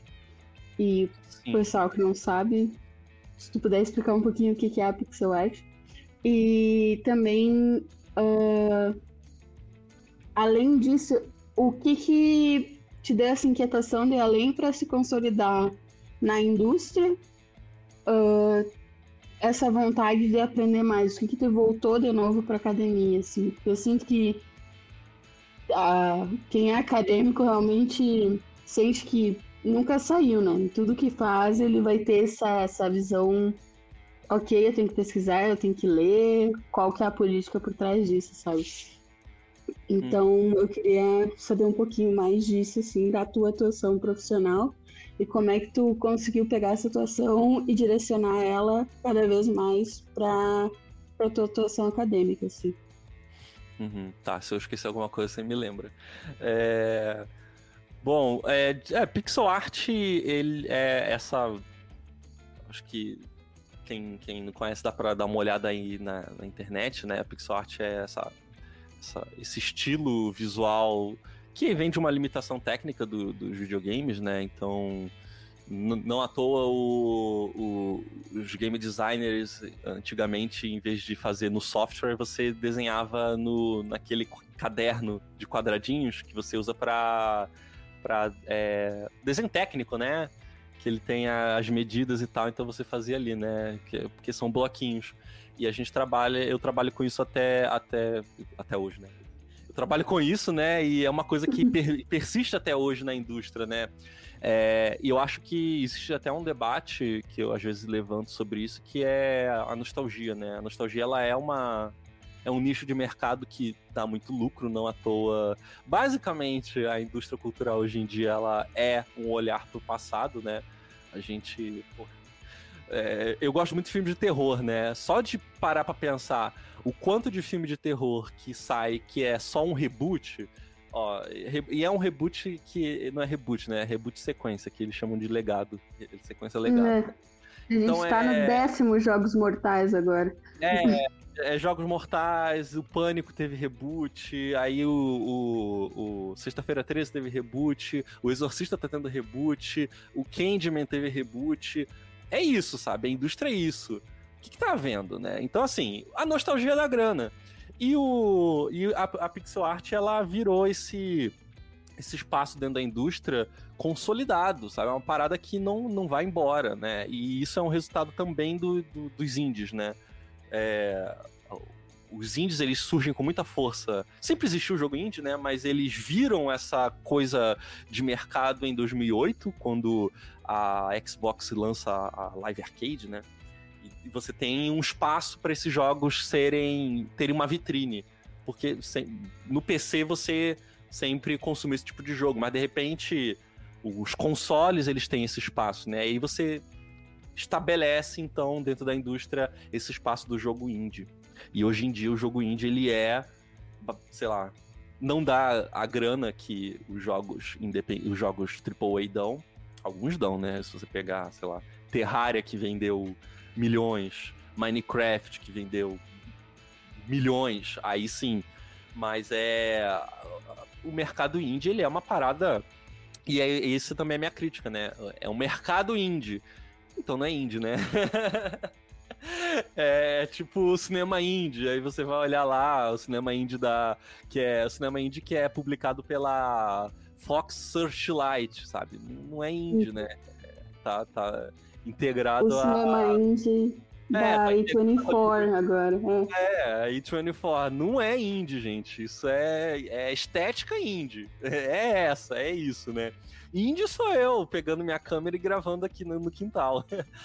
então, é. O, o videogame ele faz a mesma coisa, né? Então. É, pixel art é uma coisa muito forte ainda hoje em dia. E aí a gente vê, tem com as inovações técnicas, hoje em dia os jogos de pixel art, eles fazem coisas que os consoles eram incapazes de fazer é, no início do, dos anos 2000 e dos anos 90, né? Então você tem iluminação dinâmica em jogos de pixel art, uma coisa que é, era inimaginável. Então é o pixel art ele é bem forte hoje, né? E eu trabalho, tô a, eu tô há um pouco mais de um ano da Dumativa. É, eu trabalhei, eu acho que é, inclusive eu, falo isso, né? Porque é, a minha carreira ela não é vasta, não é longa, né? Eu tô no início. Eu tô há cinco anos, mas é início ainda, né? Então, é, não sou essa pessoa com tanta experiência, né? Então, é, como vocês estão vendo, eu também sou, sou jovem, eu tenho pouco tempo com tudo isso, né? É, e é, eu trabalhei, eu tô, eu tô na Dumativa há um ano e pouco, eu trabalhei quase três anos fazendo um outro jogo que foi o Eldest Souls, né? Que, e isso aí é aquela coisa, né? A gente trabalha geralmente por contrato, então é, o Elder Souls foi, tipo assim, contrato temporário de três anos. então eu trabalhei por quase três anos no jogo, ele saiu e, né, acabou esse serviço. Aí você vai pro próximo. Então, é, eu, tô, eu tô nessa, né? Mas atualmente eu tenho essa estabilidade, graças à Domativa. Eu tô trabalhando na Domativa com uma certa estabilidade, não é um trabalho é, temporário, né? É, e, e, e tem isso, eu acho que o para a pessoa que está ouvindo, né, que quer entrar nessa área, tem muito disso de você conseguir estabelecer também contato. Você depende muito de rede social, de criar perfil em sites, muito, muito sites diferentes, né? Você tem que aprender a usar o ArtStation, o Twitter, o LinkedIn, aí você usa o Reddit. O Reddit tem muito trabalho que você encontra no Reddit. É, aí usa o itch.io, Aí usa. São vários sites, né? Que você tem que ir buscando e tentando diversificar para você conseguir entrar nessa área. É, e eu tô. Eu acho que eu tô no início ainda, né? Tô nesse processo de me estabelecer e formar esse portfólio. Então eu tenho. Não tenho tantos jogos lançados, tenho três ou quatro jogos lançados. Mas é. Eu acho que já já, já é bastante já é bastante coisa assim porque é, eu tô galgando no momento, né? E é, quais eram as outras perguntas? Eu já, já, me, já, me, já me preveni. É. A outra pergunta era: uh, a partir do momento que tu começou a trabalhar na indústria, o que, que fez tu ainda querer ter esse vínculo acadêmico? Uhum. É, eu acho que. É, eu acho que em parte é pela, pela nerdice, né? Eu acho que eu, eu era o, eu era adolescente que chegava em casa e, e li, eu lia os livros de história do início ao fim do ensino médio, né? Eu li eles do início ao fim porque por quê, né? Sei lá. Então, é, eu sempre tive um apego à teoria, à, à minha graduação. Isso é, uma, isso é uma outra coisa, né? O meu TCC ele foi um TCC teórico. Eu, ele foi um TCC teórico barra prático, né? Porque o design ele é isso. Você vai criar um produto e vai passar. E eu naquela época já, sabe, 2014, 2015, eu não. Eu, eu, eu gosto de política, eu vou falar sobre teoria aqui no videogame. Eu vou pra parte teórica e, e aí eu eu me coloquei numa tarefa muito difícil de fazer um TCC teórico com um produto que comprovava a teoria, né? Então eu, eu fiz um jogo e escrevi um TCC de 150 páginas, né? Então foi uma coisa, um trabalho bem pesado para uma graduação. E a partir dali eu já tinha decidido, né? Eu vou continuar na academia futuramente. E eu tinha aquela pressa da adolescência, né? Eu vou eu vou ser doutor com 25. Não consegui. Mas. É... Mas acho que já tinha, já, eu já tinha essa motivação, né? Então eu, é, no final da graduação, já tinha essa certeza de que eu ia tentar pra, ir para academia. Só que essas dificuldades fazem com que a gente precise trabalhar também, né? Então eu, eu, pelas condições materiais que a gente tem, eu fui obrigado, né? Eu vou ter que garantir, me garantir economicamente trabalhando na indústria e de alguma forma é, voltar para academia, né? E eu consegui voltar para academia em 2019, né? Eu tive uma pausa aí entre 2017 e 2019 para é, conseguir voltar à academia e aí eu tô até hoje, né? Trabalhando e pesquisando. Massa, mas eu ah, acho que ah, vai é lá, muito Lu, importante esse anseio desde o início, assim, de realmente não sei, é, a gente no, no Gamificados trabalha muito com o jogo, assim, sabe? E eu lembro, assim, da, da minha mãe me largar na, na creche, de dois turnos que tinha na escola, e o, e o gurizinho levava o, o PlayStation 2 dele e ficava jogando Skate 3 até da hora do almoço, assim, sabe? E isso que tu falou do, do live trazer os jogos antigos de volta pra gente realmente ter. Pra, pra lucrar nessa nostalgia é muito real, porque eu só essa semana eu acho que eu loguei umas 50 horas no Skate 3, assim, do tanto que eu fiquei vidrada jogando, assim, só fumando meu cigarro e jogando Skate 3, uhum. sabe? E, e, e, é uma coisa que tu vê que não vai embora mesmo, sabe? E até mesmo quando a gente está pesquisando uh, essa parte teórica. Então é bom saber que tu é também do grupo do chat, que eu adoro teoria, o Igor dá aula de teoria. E realmente é, é o pessoal que vai entregar o TCC de 150 páginas e vai achar pouco, que é o Sim. mais absurdo assim, pra mim, tá? Mas era é só é isso mesmo. É porque o pensamento crítico precisa, né, de, de, de input, reflexão, output, e a gente precisa, a gente precisa manifestar também essas ideias. E isso é muito importante, né? A tua pesquisa atual, uh, Fernando, tá, tá indo para que caminho? O que, que você está pensando em desenvolver? Você começou o mestrado lá na UFPB há pouco tempo? Como é que tá esse, esse caminho acadêmico, assim?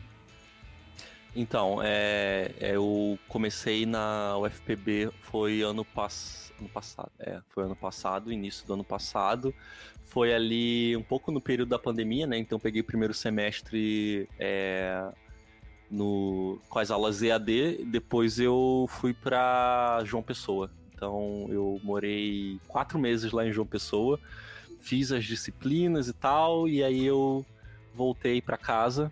E agora eu tô no período de escrita, né? Mas eu tive que trancar por um, por um tempo. Agora eu tranquei esse semestre para. Porque eu me mudei, né? Eu tava morando no Paraná, vim para São Paulo, e aí eu precisei de um tempo agora. Mas a minha pesquisa, ela é sobre. Ela tá sendo focada numa. Eu acho que o, o a área que mais me interessa hoje em dia é neoliberalismo, né? E, e isso também está dentro das questões políticas e que, que são relevantes para até para minha militância, né? Eu não mencionei, mas eu eu trabalho, eu, eu, trabalho, eu pesquiso, eu faço podcast e eu milito no, no partido, né? Então é, tem todas essas coisas acontecendo ao mesmo tempo. É, e e sobre o que, que era mesmo que eu tava falando, já, já dispersei aqui. Já vou pegar o gancho do, no, no PCB. Em qual hum. partido que você tá filiado? PCB, PCB? é, PCB. Mas, mas tem um problema, até tendo a crise partidária aí, né? Então é. PCB, mas no momento. É, recentemente eu aderi ao PCBRR, então quem tá aí por dentro das, das tretas já, já sabe do que eu tô falando. Mas é, é. O assunto anterior, qual que era? Era da, da dissertação, né? O Isso. neoliberalismo. O, que é. mais especificamente daí?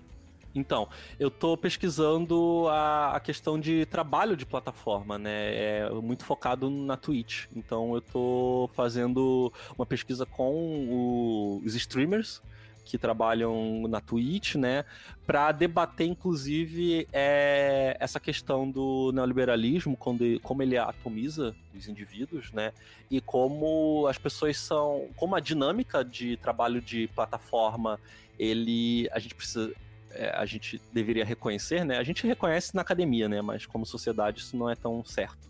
Então é fazer essa, esse estudo sobre o trabalho de plataformas na Twitch é, e como é, esses eixos, né, neoliberalismo, plataforma, Twitch, trabalho e videogame, eles se coadunam é, com e aí buscando entender as eu, eu tô buscando entender as condições de trabalho né? Acho que não sei se a maioria das pessoas acho que vai entender né? Mas não sei se todo mundo pega mas tipo condições de trabalho de um streamer né? Quais são as condições de trabalho do streamer? Eu acho que eu, eu quero eu tô pesquisando isso é, porque a gente já tem uma produção lá fora, né? O Jamie Woodcock, que escreveu o Marx no Fliperama, é, ele tem alguns outros artigos com o, os outros autores sobre Twitch, né? E ele já, acho que desde 2016, 2015, ele faz um trabalho de entrevistar e monitorar é, o trabalho de streamers. E aqui no Brasil a gente tem alguns trabalhos com isso, mas eu não conheço tanto essa produ uma produção focada em Twitch. Mas a gente tem alguns, a gente tem vários trabalhos, né? O Rafael Groman, ele é uma referência, inclusive ele tá, eu acho que no Canadá agora, é, trabalhando com, é, pesquisando é, trabalho de plataformas, né?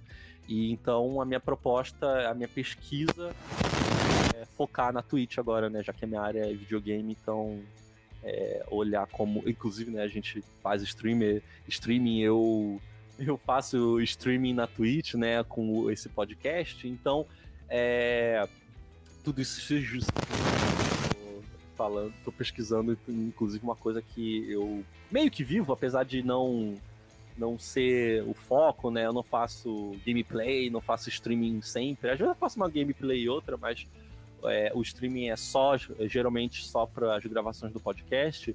É, mas eu conheço um pouco das dinâmicas, né? E, e, a partir disso eu tô pesquisando então essas, essa condição de trabalho, né? Como é que a plataforma ela muda as suas regras, muda os seus repasses e ao mesmo tempo os trabalhadores, né? da Twitch, eles não têm um salário, né? Eles trabalham por metas. a gente tem várias situações e ultimamente, acho que os últimos três anos eles demonstraram algumas situações é, onde uma condição de trabalho precário resulta em mudanças de é, termos de condições, né? Então, então, em vez de a gente falar de é, contrato de trabalho, a gente está falando de termos de uso, né? Então, o streamer ele às vezes a plataforma muda os termos de uso e o streamer não tem que fazer.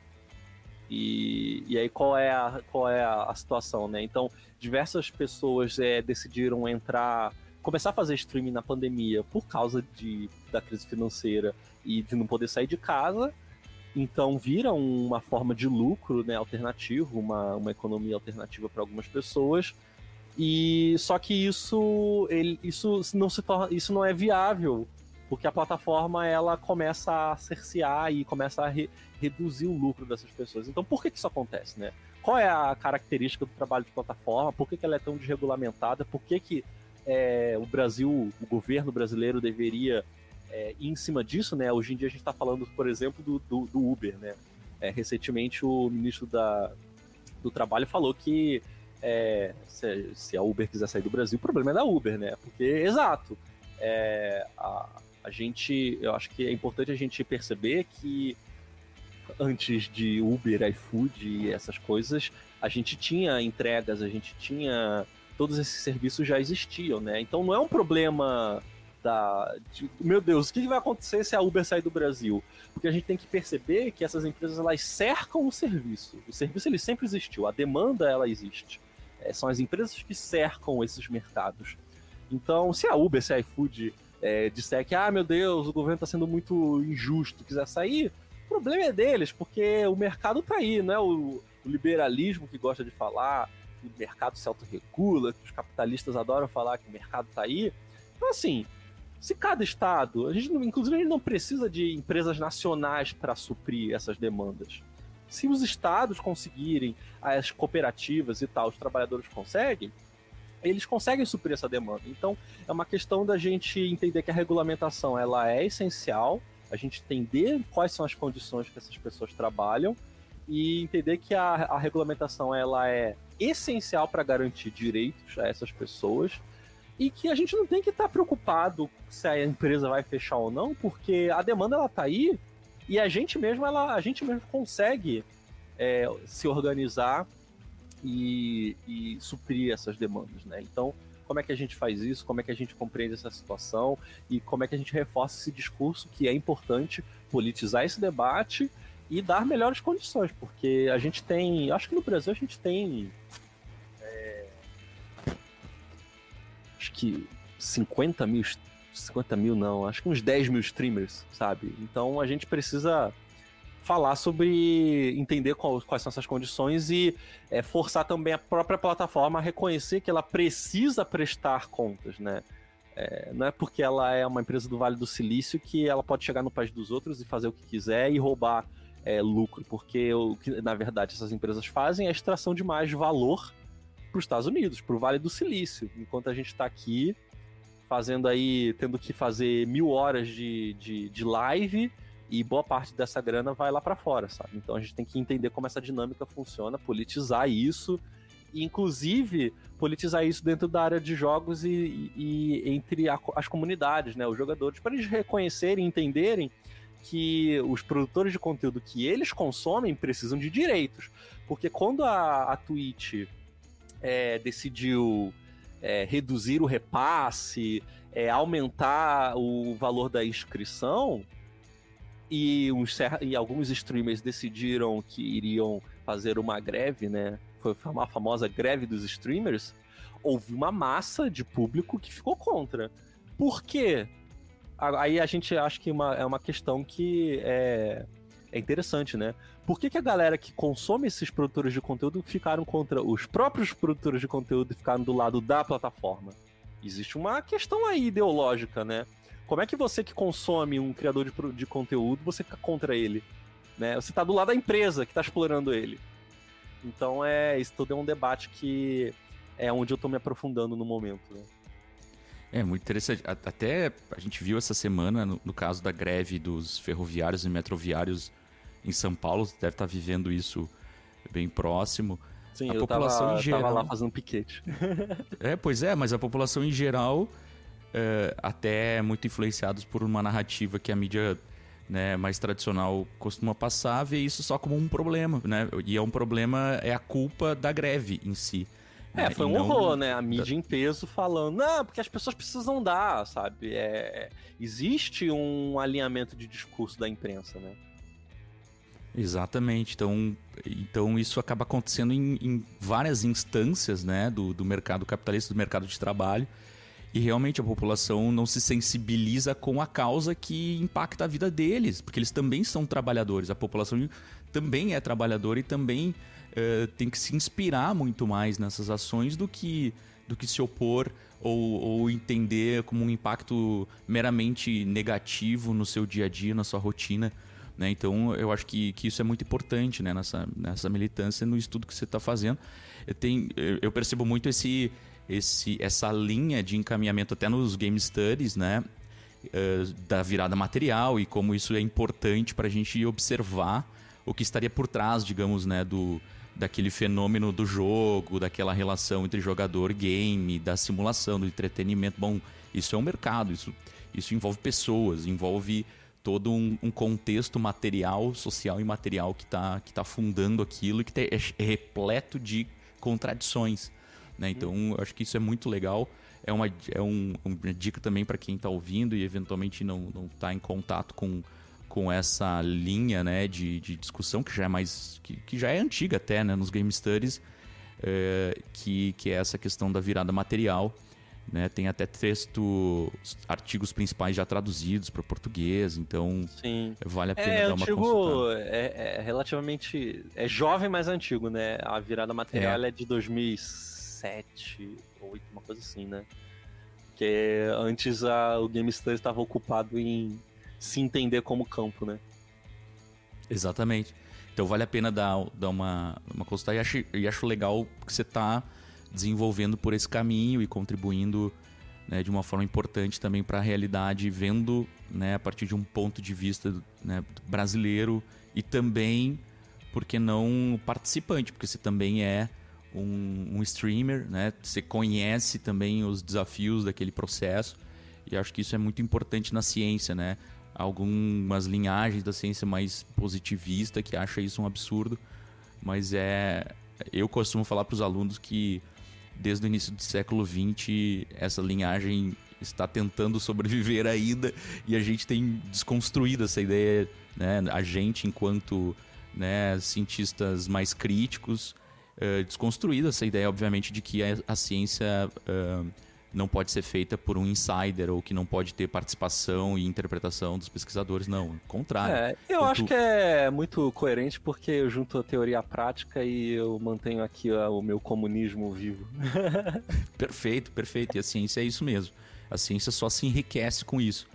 Bom, sobre o holodeck, uh, tem um pouco de curiosidade, a gente já está se caminhando para o fim da conversa mas eu tenho um pouco de, de curiosidade sobre a ideia em si, né, do, do site de ser o holodeck. É, ela surge como um, como um projeto que já pensava no podcast do, do, do Regras do Jogo, ou não, essa é uma dúvida que eu tenho. Porque também é, havia uma época que você publicava mais artigos também no site, né? Tinha um, um caminhamento mais publicou... editorial também, né? Sim, assim, a ideia sempre foi o podcast. É, porque o, a produção de texto ela demanda um trabalho muito grande e é, é, é também complicado porque, é, digamos, eu, eu, a gente sempre teve a, o projeto de criar uma revista, né? Então, uma revista acadêmica que traga essas discussões é, a partir do nosso próprio foco, né? Esse foco mais marxista sobre videogames, porque é uma coisa que é, não, é, não existe muito e a academia ainda é muito resistente, né? Então, ainda é um projeto a gente conseguir fazer isso futuramente, mas é o site surge principalmente pro podcast. Sempre tive essa, essa, essa ideia, né? Inclusive o podcast ele começou comigo e com o Guilherme Zaffari, que era o meu orientador da graduação. Então, pois é, eu ia te perguntar. Eu me lembro que os primeiros, os primeiros episódios estava o Guilherme Zaffari. Depois Sim. você ficou mais, mais sozinho. um depois ano veio sozinho. É, é, eu comecei a gravar com o Guilherme e aí o Guilherme ele mudou de área, né? Ele parou de dar aula e foi para a área do design. Eu saindo do design ele entrando mais ainda no design, né? Focou, focou no dinheiro. Sim. Basicamente. Aí, é, aí ele, aí ele, aí ele falou que a, a gente conversou e tal, e ele saiu do projeto, né? E eu fiquei um ano fazendo entrevista sozinho. E aí eu conheci o Anderson, porque ele ficou famoso no Twitter, né? Ele é o gamer antifa. E, e aí ele, a gente, eu chamei ele para umas entrevistas e tal, a gente gravou umas três vezes e aí depois eu chamei ele oficialmente para compor a mesa do podcast, né? E aí a gente, e aí desde então a gente faz isso. Acho que tem uns dois anos já que ele tá, tá no projeto e e é isso assim, né? A gente começou também como holodeck, depois a gente mudou o nome para regras do jogo para ver se também facilitava a, a inserção, né? Porque o nome em inglês é, também não transmite muito. Não, não muito a proposta. E é, o nome, acho que é difícil de digitar, né? Às vezes a gente tem que citar, tem que soletrar, né? Holodeck Design. Então a gente botou regras do jogo porque transmite muito bem e também é uma referência. Segue, né? O, o Holodeck Design. O Holodeck é uma referência ao livro da Janet Murray, né? Que é o Hamlet no Holodeck. E Regras do Jogo é uma referência ao livro Regras do Jogo da Kate Salen do Eric Zimmerman. Então, a gente tentou manter aí uma referência é, teórica no, no, no nome do, do, podcast. Mas é mais ou menos isso, né? E a gente tá aí no. A gente chegou no episódio 200, né? Ah, o podcast tá com quase seis anos, cinco anos e pouco, né? 2018 a 2023. E, e é isso, eu acho, né? Não sei se eu respondi a pergunta. Não, isso mesmo.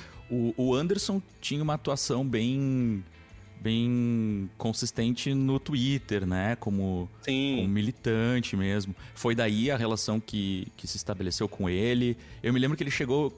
Ele, ele tinha quase uma participação, assim, às vezes no programa. Depois eu acho que ele se tornou. Se tornou foi efetivado, né? É, sim. Acompanhei um pouquinho disso. É, não, porque a gente começou a conversar muito, né? Essa coisa, eu sou twitteiro, né? É uma doença muito séria, né? O bagulho já tá moribundo, né? Não se chama nem mais Twitter e o Twitter tá lá, né? Mas é, a gente se conheceu por lá, né? E aí teve toda a questão com o Gaulês, né? O, a, a comunidade de seguidores do Gaulês é, atacou em massa o perfil dele, aí o perfil dele foi banido e tal, aí ele entrou na justiça contra o Twitter, ganhou na justiça e o perfil voltou dois anos depois. Mas aí nesse meio Imagina. tempo a gente começou a cobrir essa situação no podcast, é, porque a gente tem também os podcasts. É, a gente alterna, né? A gente faz as entrevistas durante o mês e no início do mês a gente faz um episódio mais relaxado onde a gente conversa sobre o que a gente joga e a gente também debate pautas emergenciais assim da indústria, para a gente poder sempre dar aquela porrada, né?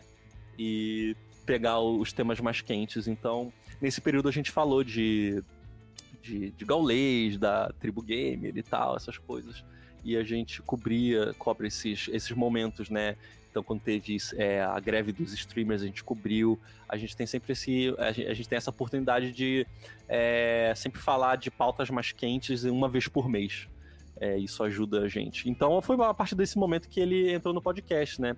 E o, só que o Anderson ele vem de outra área, né? Ele é advogado e ele é, também é, está estudando, ele é pesquisador também, faz mestrado na UFPB. Ele é orientando do Sérgio Amadeu, né? Então ele também está num, num, num núcleo muito bom para estudar plataformas. É, é no núcleo da UFABC, UFABC também que o pessoal está estudando é, colonialismo de dados, né? Temos alguns pesquisadores que lançaram, inclusive, um livro sobre é, colonialismo de dados recentemente da UFABC. Então a gente está nesse. A gente está bem nesse meio onde se pesquisa muito esse tipo de assunto, né? Que é, é candente, né, no nosso tempo. Para usar um termo leninista. Fernando, assim, mais para para já a gente se encaminhar, a gente está com uma hora e quarenta já de, de entrevista. Uh, eu teria assim essa pergunta para ti. O podcast ele existe há seis anos, como você falou. Às vezes sozinho, às vezes em dupla, às vezes que nem eu ia falar uma coisa muito nerd, mas que nem Hunter x Hunter vai mudando os protagonistas. Uh, e eu tenho basicamente a minha pergunta seria como é que tu manteve esse gás ao longo de tanto tempo, assim? O que que... Bicho. O que que, assim, não fez parar, assim? O que que fez você chegarem no episódio 200, assim? Qual, qual que é esse gás, assim, pra gente até beber um pouco do que vocês estão tomando? Porque eu acho que a gente tá, tipo, no 15 G-Talk, alguma coisa assim. A gente não tem muitos, mas... Uh, o que que o que que fez tu continuar, assim? Foi mesmo essa interação no Twitter? Uh, essas pautas quentes que vão surgindo lá e, uhum. e auxiliando nisso? Ou foi só mais vontade tua mesmo, assim, uma coisa mais intrínseca? Pois é, eu vou dizer que é muito difícil. É, e eu acho que também é, é trabalhar pesquisar, aí fazer podcast e aí editar. É, a gente foi muitos anos depois que eu comecei a pagar um editor, porque não, nunca tive dinheiro para pagar edição, né? E também tem a questão de que é, eu não gosto de pagar muito, muito pouco para edição, né? Porque eu, eu, quero respeitar o trabalho das pessoas. Então, é, sei lá, sabe? A, a edição de podcast é muito custosa e publicar e pagar servidor. Isso é muito, muito trabalhoso, né? E eu, assim, sinceramente, eu não sei, sabe? Eu, eu acho que eu devo gostar muito disso. É, eu sei que, assim, é, sempre foi muito cansativo e a gente tem alguns atrasos, né? Nem, a gente, por exemplo, não postou semana passada. É, isso acontece algumas vezes dependendo de como a gente tá com a nossa vida pessoal e trabalho e, e essas coisas, mas a gente eu sempre consegui manter essa periodicidade, né? E, por exemplo, o podcast nunca parou, sabe? É, a gente ficou, sei lá, a gente tira as férias, né, em janeiro, óbvio, mas é, nunca ficou duas, três semanas sem, sem sair podcast. E eu acho que isso é muito em razão de que eu saio revigorado das entrevistas. É, eu gosto muito das entrevistas, eu, isso sempre me estimulou, porque eu gosto muito da teoria, então eu acho que até por causa disso que o podcast foi se tornando uma coisa mais teórica. Então, as conversas, os entrevistados, eles sempre me trazem uma empolgação maior e, inclusive, garanto que eu não abandone a academia porque a, a quantidade de porrada que eu tomo na academia é muito grande e o, e o podcast ele garante que eu não desista. Então, é, eu acho que é por isso que eu continuo fazendo, sabe? Ele serve como um alimento para mim. Eu acho que é só por isso, porque é muito difícil, muito trabalhoso. Várias vezes você pensa em desistir, em cancelar e arranjar agenda com o entrevistado, principalmente professor que precisa de horários especiais para você gravar, né? Não à toa a gente grava à noite, né? Tipo, fim do expediente. Então, é, terceiro, sabe, ter segundo turno, sabe? A gente tá é, gravando em outros horários, porque é, todo mundo trabalha. Então é. Eu acho que no final das contas é porque eu, eu escolhi uma coisa que eu gosto muito, né? E isso se reflete também até a falta de, de um crescimento expressivo, né? A gente não tá no, nos top players do, do Spotify e nem vai ficar, porque é um podcast de teoria, né? Então, a gente, a gente ganharia. Inclusive, a gente ganharia mais se a gente virasse um podcast de política, sabe? Porque é, a moda hoje em dia é o podcast de política, né? Então. Mas a gente continua falando de teoria. É, e eu, eu, acho que eu continuo fazendo isso. Eu e o Anderson, né? A gente é, se dá muito bem. É, a nossa visão política bate 100%, né? E eu acho que a gente só continua fazendo porque a gente gosta muito de conversar sobre essas coisas, né? Então é, é um dos, do, dos, dos, do, da, dos termos principais de por que o podcast continua, né?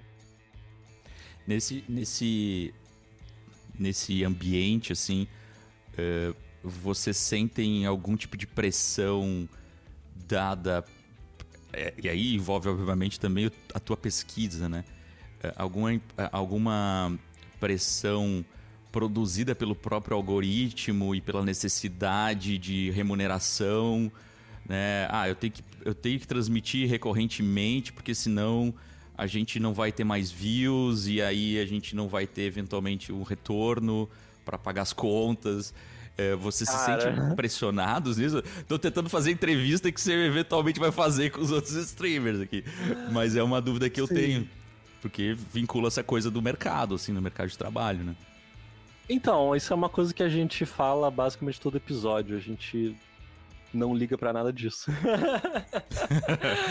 é, o que traz assim, liberdade. Assim. É, traz liberdade, mas é exato, porque por exemplo, se a gente tivesse que seguir o algoritmo da Twitch, a gente teria que fazer live todos os dias, porque eles exigem 75 horas por é, mês de produção possível isso. Eu não, eu não tenho como fazer isso. É, o Twitter. Hoje em dia já né, dá para abandonar, largar a mão, mas, por exemplo, o Twitter. É, o cuidado com as postagens e tal, como fazer a postagem, isso é, era uma preocupação, mas com o tempo você vai vendo que também não traz grandes frutos. Eu já paguei é, ads no Facebook para fazer é, post patrocinado, e os resultados sempre foram muito baixos, né? Porque é uma máquina de sugar seu dinheiro, que eles dizem que vão.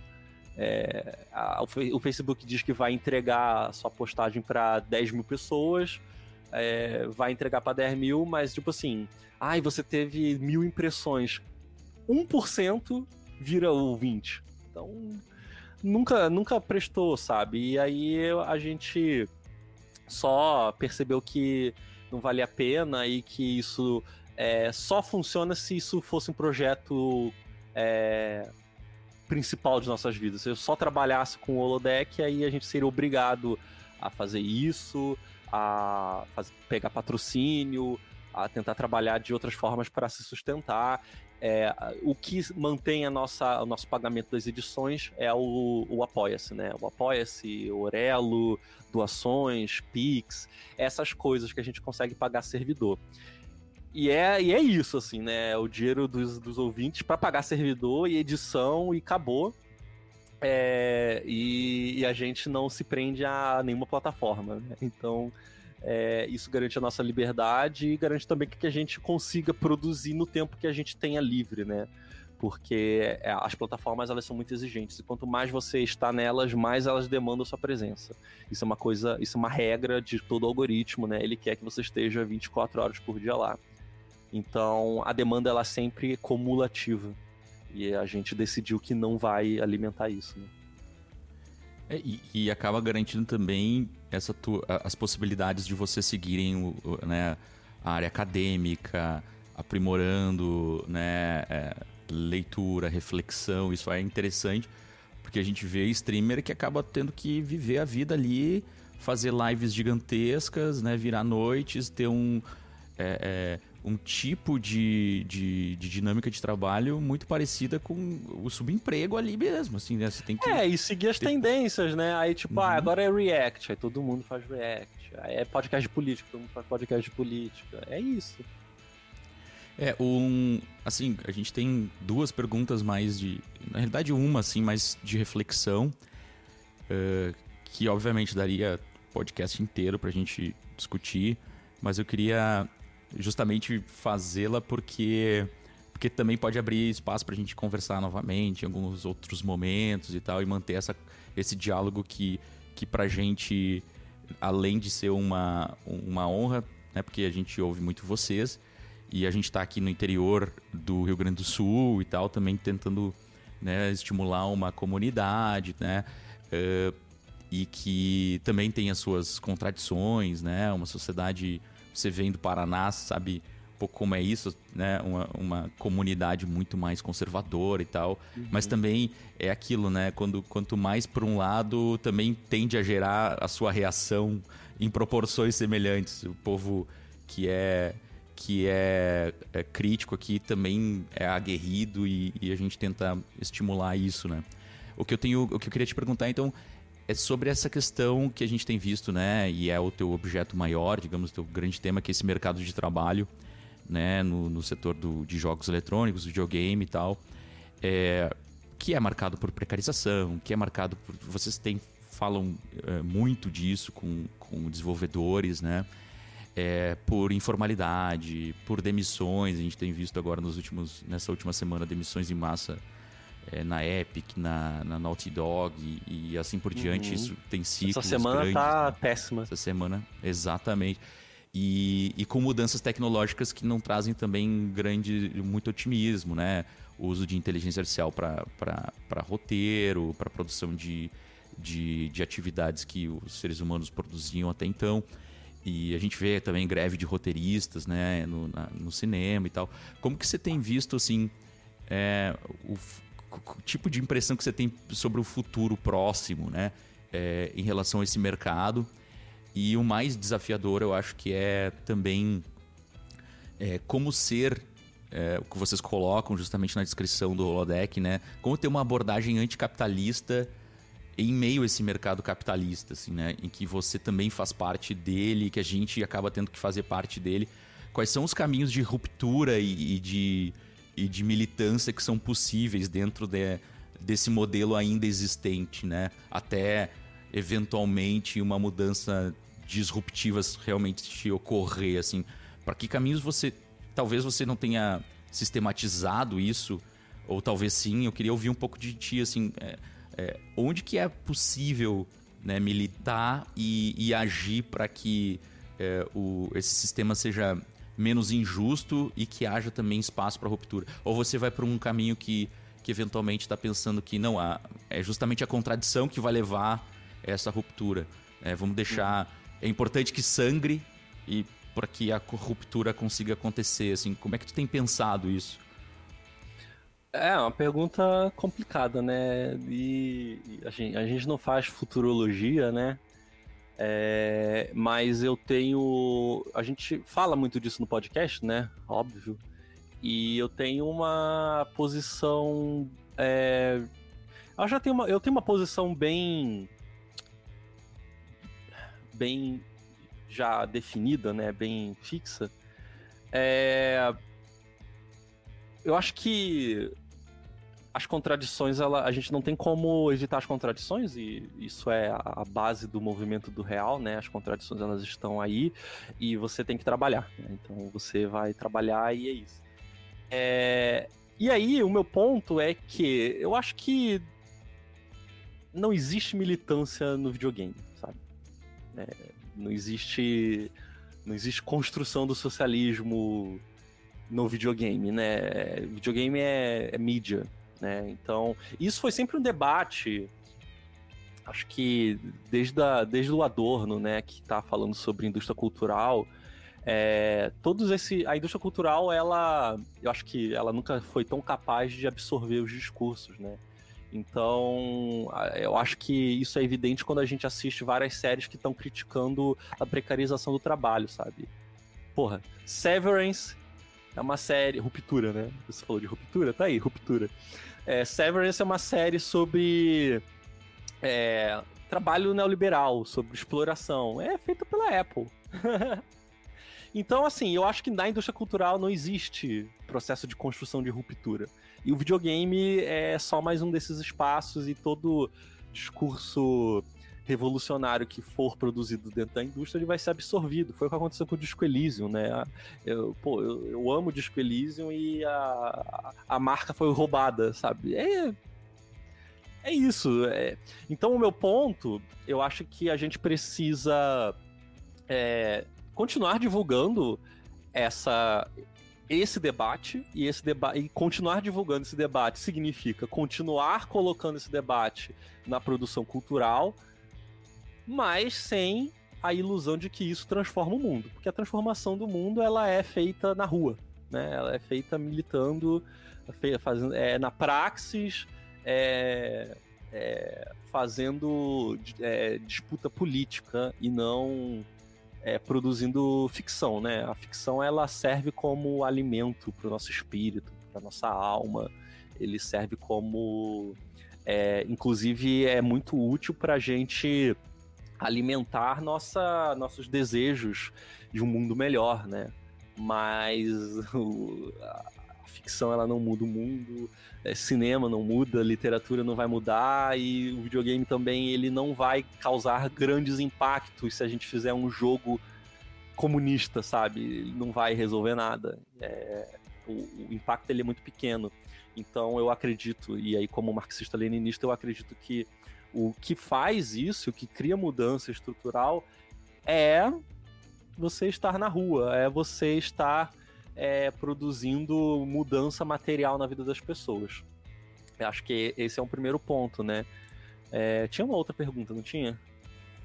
Não, mas agora que você está você tá indo para esse caminho, eu acho que é, um, uma curiosidade que eu tenho e que, é, é de certa medida também acho que convirjo, é essa questão da tua relação com o partido, assim, né? É, tu, tu vê o papel do partido ainda como um, um, um né, dos partidos políticos com, com uma relevância nessa, nessa disputa política. A gente teve um momento, né? Você falou de 2013 e dessa, dessa descredibilidade que os partidos políticos acabam, né? Crise de credibilidade que os partidos acabam é, é, vivenciando é, você acha que, os, que partidos políticos ou a militância por meio de partidos é um caminho né, dessa praxis que você está tá mencionando?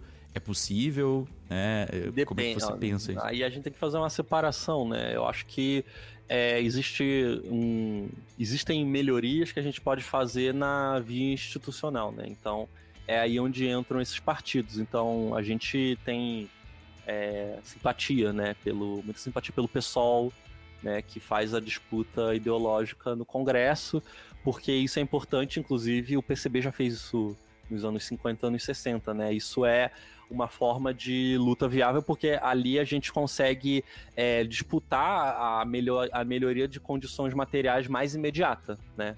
Então isso é uma disputa relevante. É, por outro lado, é, melhorias estruturais não se resolvem assim.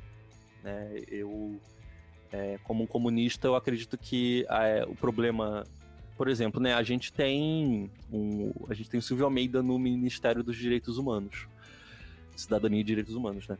É, Silvio Almeida tem uma grande produção, é um dos principais teóricos sobre é, racismo estrutural e sobre a, a, como o racismo está embrincado na economia e no capitalismo mas ele, sendo ministro da Cidadania e dos Direitos Humanos, não garante que o racismo acabou, né? Ou que o racismo está sendo combatido com tanta força quanto deveria, porque ele é só um ministro, né? Ele não manda no governo, ele não é o Lula, é, o Congresso é reacionário e a gente sabe de todos esses problemas, né? Então é a, a minha posição é que é, a solução dos problemas é só pela via revolucionária e essa via revolucionária ela precisa e aí é, ela precisa da militância, ela precisa dos comunistas e é, a, a linha de revolucionária que eu sigo é do marxismo-leninismo, né? Então é a linha que é, acredita no partido de tipo novo, né? Então a gente, a nossa, a nosso método, né? Por isso que é bom não usar acredita, né? Acho que essas essas palavras levam para um, um, entendimento incorreto, né? Mas a, o nosso método de trabalho é uma é, é, um partido que ele ele é ele não é como os partidos que disputam na institucionalidade, ele é uma forma de organização para a construção de um governo de popular, né? Um governo é, a gente acredita na construção do poder popular, é, a gente constrói esse poder popular para que um dia nós, trabalhadores, sejamos quem decide os rumos da sociedade e a gente seja capaz de atender os nossos próprios interesses, né? Eu acho que é, a, a, disputa política ela precisa ter em, em, dimensão as disputas imediatas, não à toa. É por isso que a gente estava compondo a greve é, a greve unificada aqui em São Paulo, né, dos metroviários, da Sabesp, porque são pautas é, é imediatas, mas a gente tem que estar tá construindo um processo revolucionário para daqui a muitos anos, né? É, e aí os muitos anos a gente não sabe quanto é. pois é. Uh, Fernando, só para acabar aqui, uh, a gente tem uma última pergunta para ti que é basicamente pedir para tu vender teu pão aí, onde é que a gente pode encontrar o teu trabalho além do site do Holodeck. E se vocês têm, assim, alguma ideia de criar um jogo, se vocês têm algum tipo de jogo disponível ou algo assim, se não algo parecido. E algumas dicas que tu tiver de podcast e plataformas para o pessoal que nos segue aqui acessar e, se tiver interesse, poder ir atrás. Uhum. É, bom, o Holodeck, né, tá em todas as redes como Holodeck Design, é um pouco difícil de escrever, mas é o Holodeck, né, H-O-L-O-D-E-C-K e Design, né, mas é, vocês provavelmente encontram também como Regras do Jogo. É, existia um podcast chamado Regras do Jogo há muitos anos, mas era de outra, outra coisa, acho que era de futebol, uma coisa assim. É, e, mas vocês encontram aí é, Spotify, é, Cashbox, todos os players, né? O Apple, eu não sei mais como é que é o nome do, do, do player da Apple, né? Era iTunes, agora é Apple outra coisa. Apple Play, não é? Não sei, Apple Podcast, não sei. Apple Podcast eu acho que é agora, é. Pois é, é que o Google Podcast vai acabar também, é, é uma bagunça, né? Mas é, a gente está em todos os players, vocês vão encontrar a gente. É, por favor, deem cinco estrelas lá no Spotify que ajuda também a gente a aparecer para outras pessoas.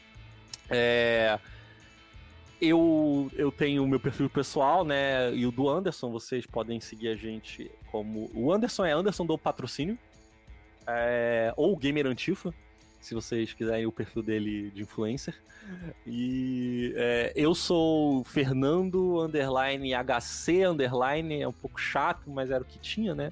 Quem sabe um dia eu consiga. Inclusive no, no Blue Sky, se todo mundo mover pro Blue Sky, eu consegui o FHC. Então. Olha. é, não, se todo mundo for pro, pro, pro Blue Sky quando o Twitter morrer de vez, é, eu consegui a FHC, então eu tô lá. Nunca mais abri, mas eu tô lá se vocês quiserem me achar. É, sobre jogos, né? Eu só tenho meus jogos que eu, que eu trabalho aí que não é meu, que, tá, que são das, das outras empresas, né? E, né afinal, é, é, a propriedade privada dos meios de produção levam, né? Os jogos não são meus.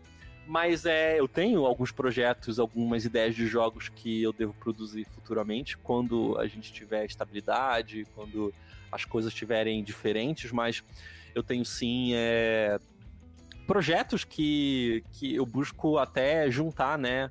É, todo esse debate que eu trago, então é, conseguir levar o que eu debato no podcast para um projeto de videogame é uma coisa que eu tenho planejado, eu só preciso das condições materiais para fazer isso, né? e dicas, é assim, eu sou uma pessoa que ouve muito podcast, é dica só de podcast, né? De tudo que você achar que é que abre mentes aí já já vem bem. Poxa, então é eu, eu escuto muito. De podcast, assim, eu escuto muito jogabilidade, overload, a galerinha, né? É, acho que é bom indicar o Controles Voadores, porque é um outro projeto é, recente que está fazendo, traz entrevistas com desenvolvedores. É, coisa que a gente não faz mais tanto, né? O Controles Voadores faz isso é, regularmente. Com o nosso bom. querido Toso, que entrevista os desenvolvedores. É, tem o Rick Sampaio, que ele tem. é, ele acabou de lançar um novo podcast, né? Surpresa, sobre é, dataficação, algoritmos. E ele tem o Primeiro Contato, que é um podcast também que fala sobre a história de, de videogame e internet, é, história da, do, do meio digital, e fala também sobre essa questão política e econômica. É muito bom.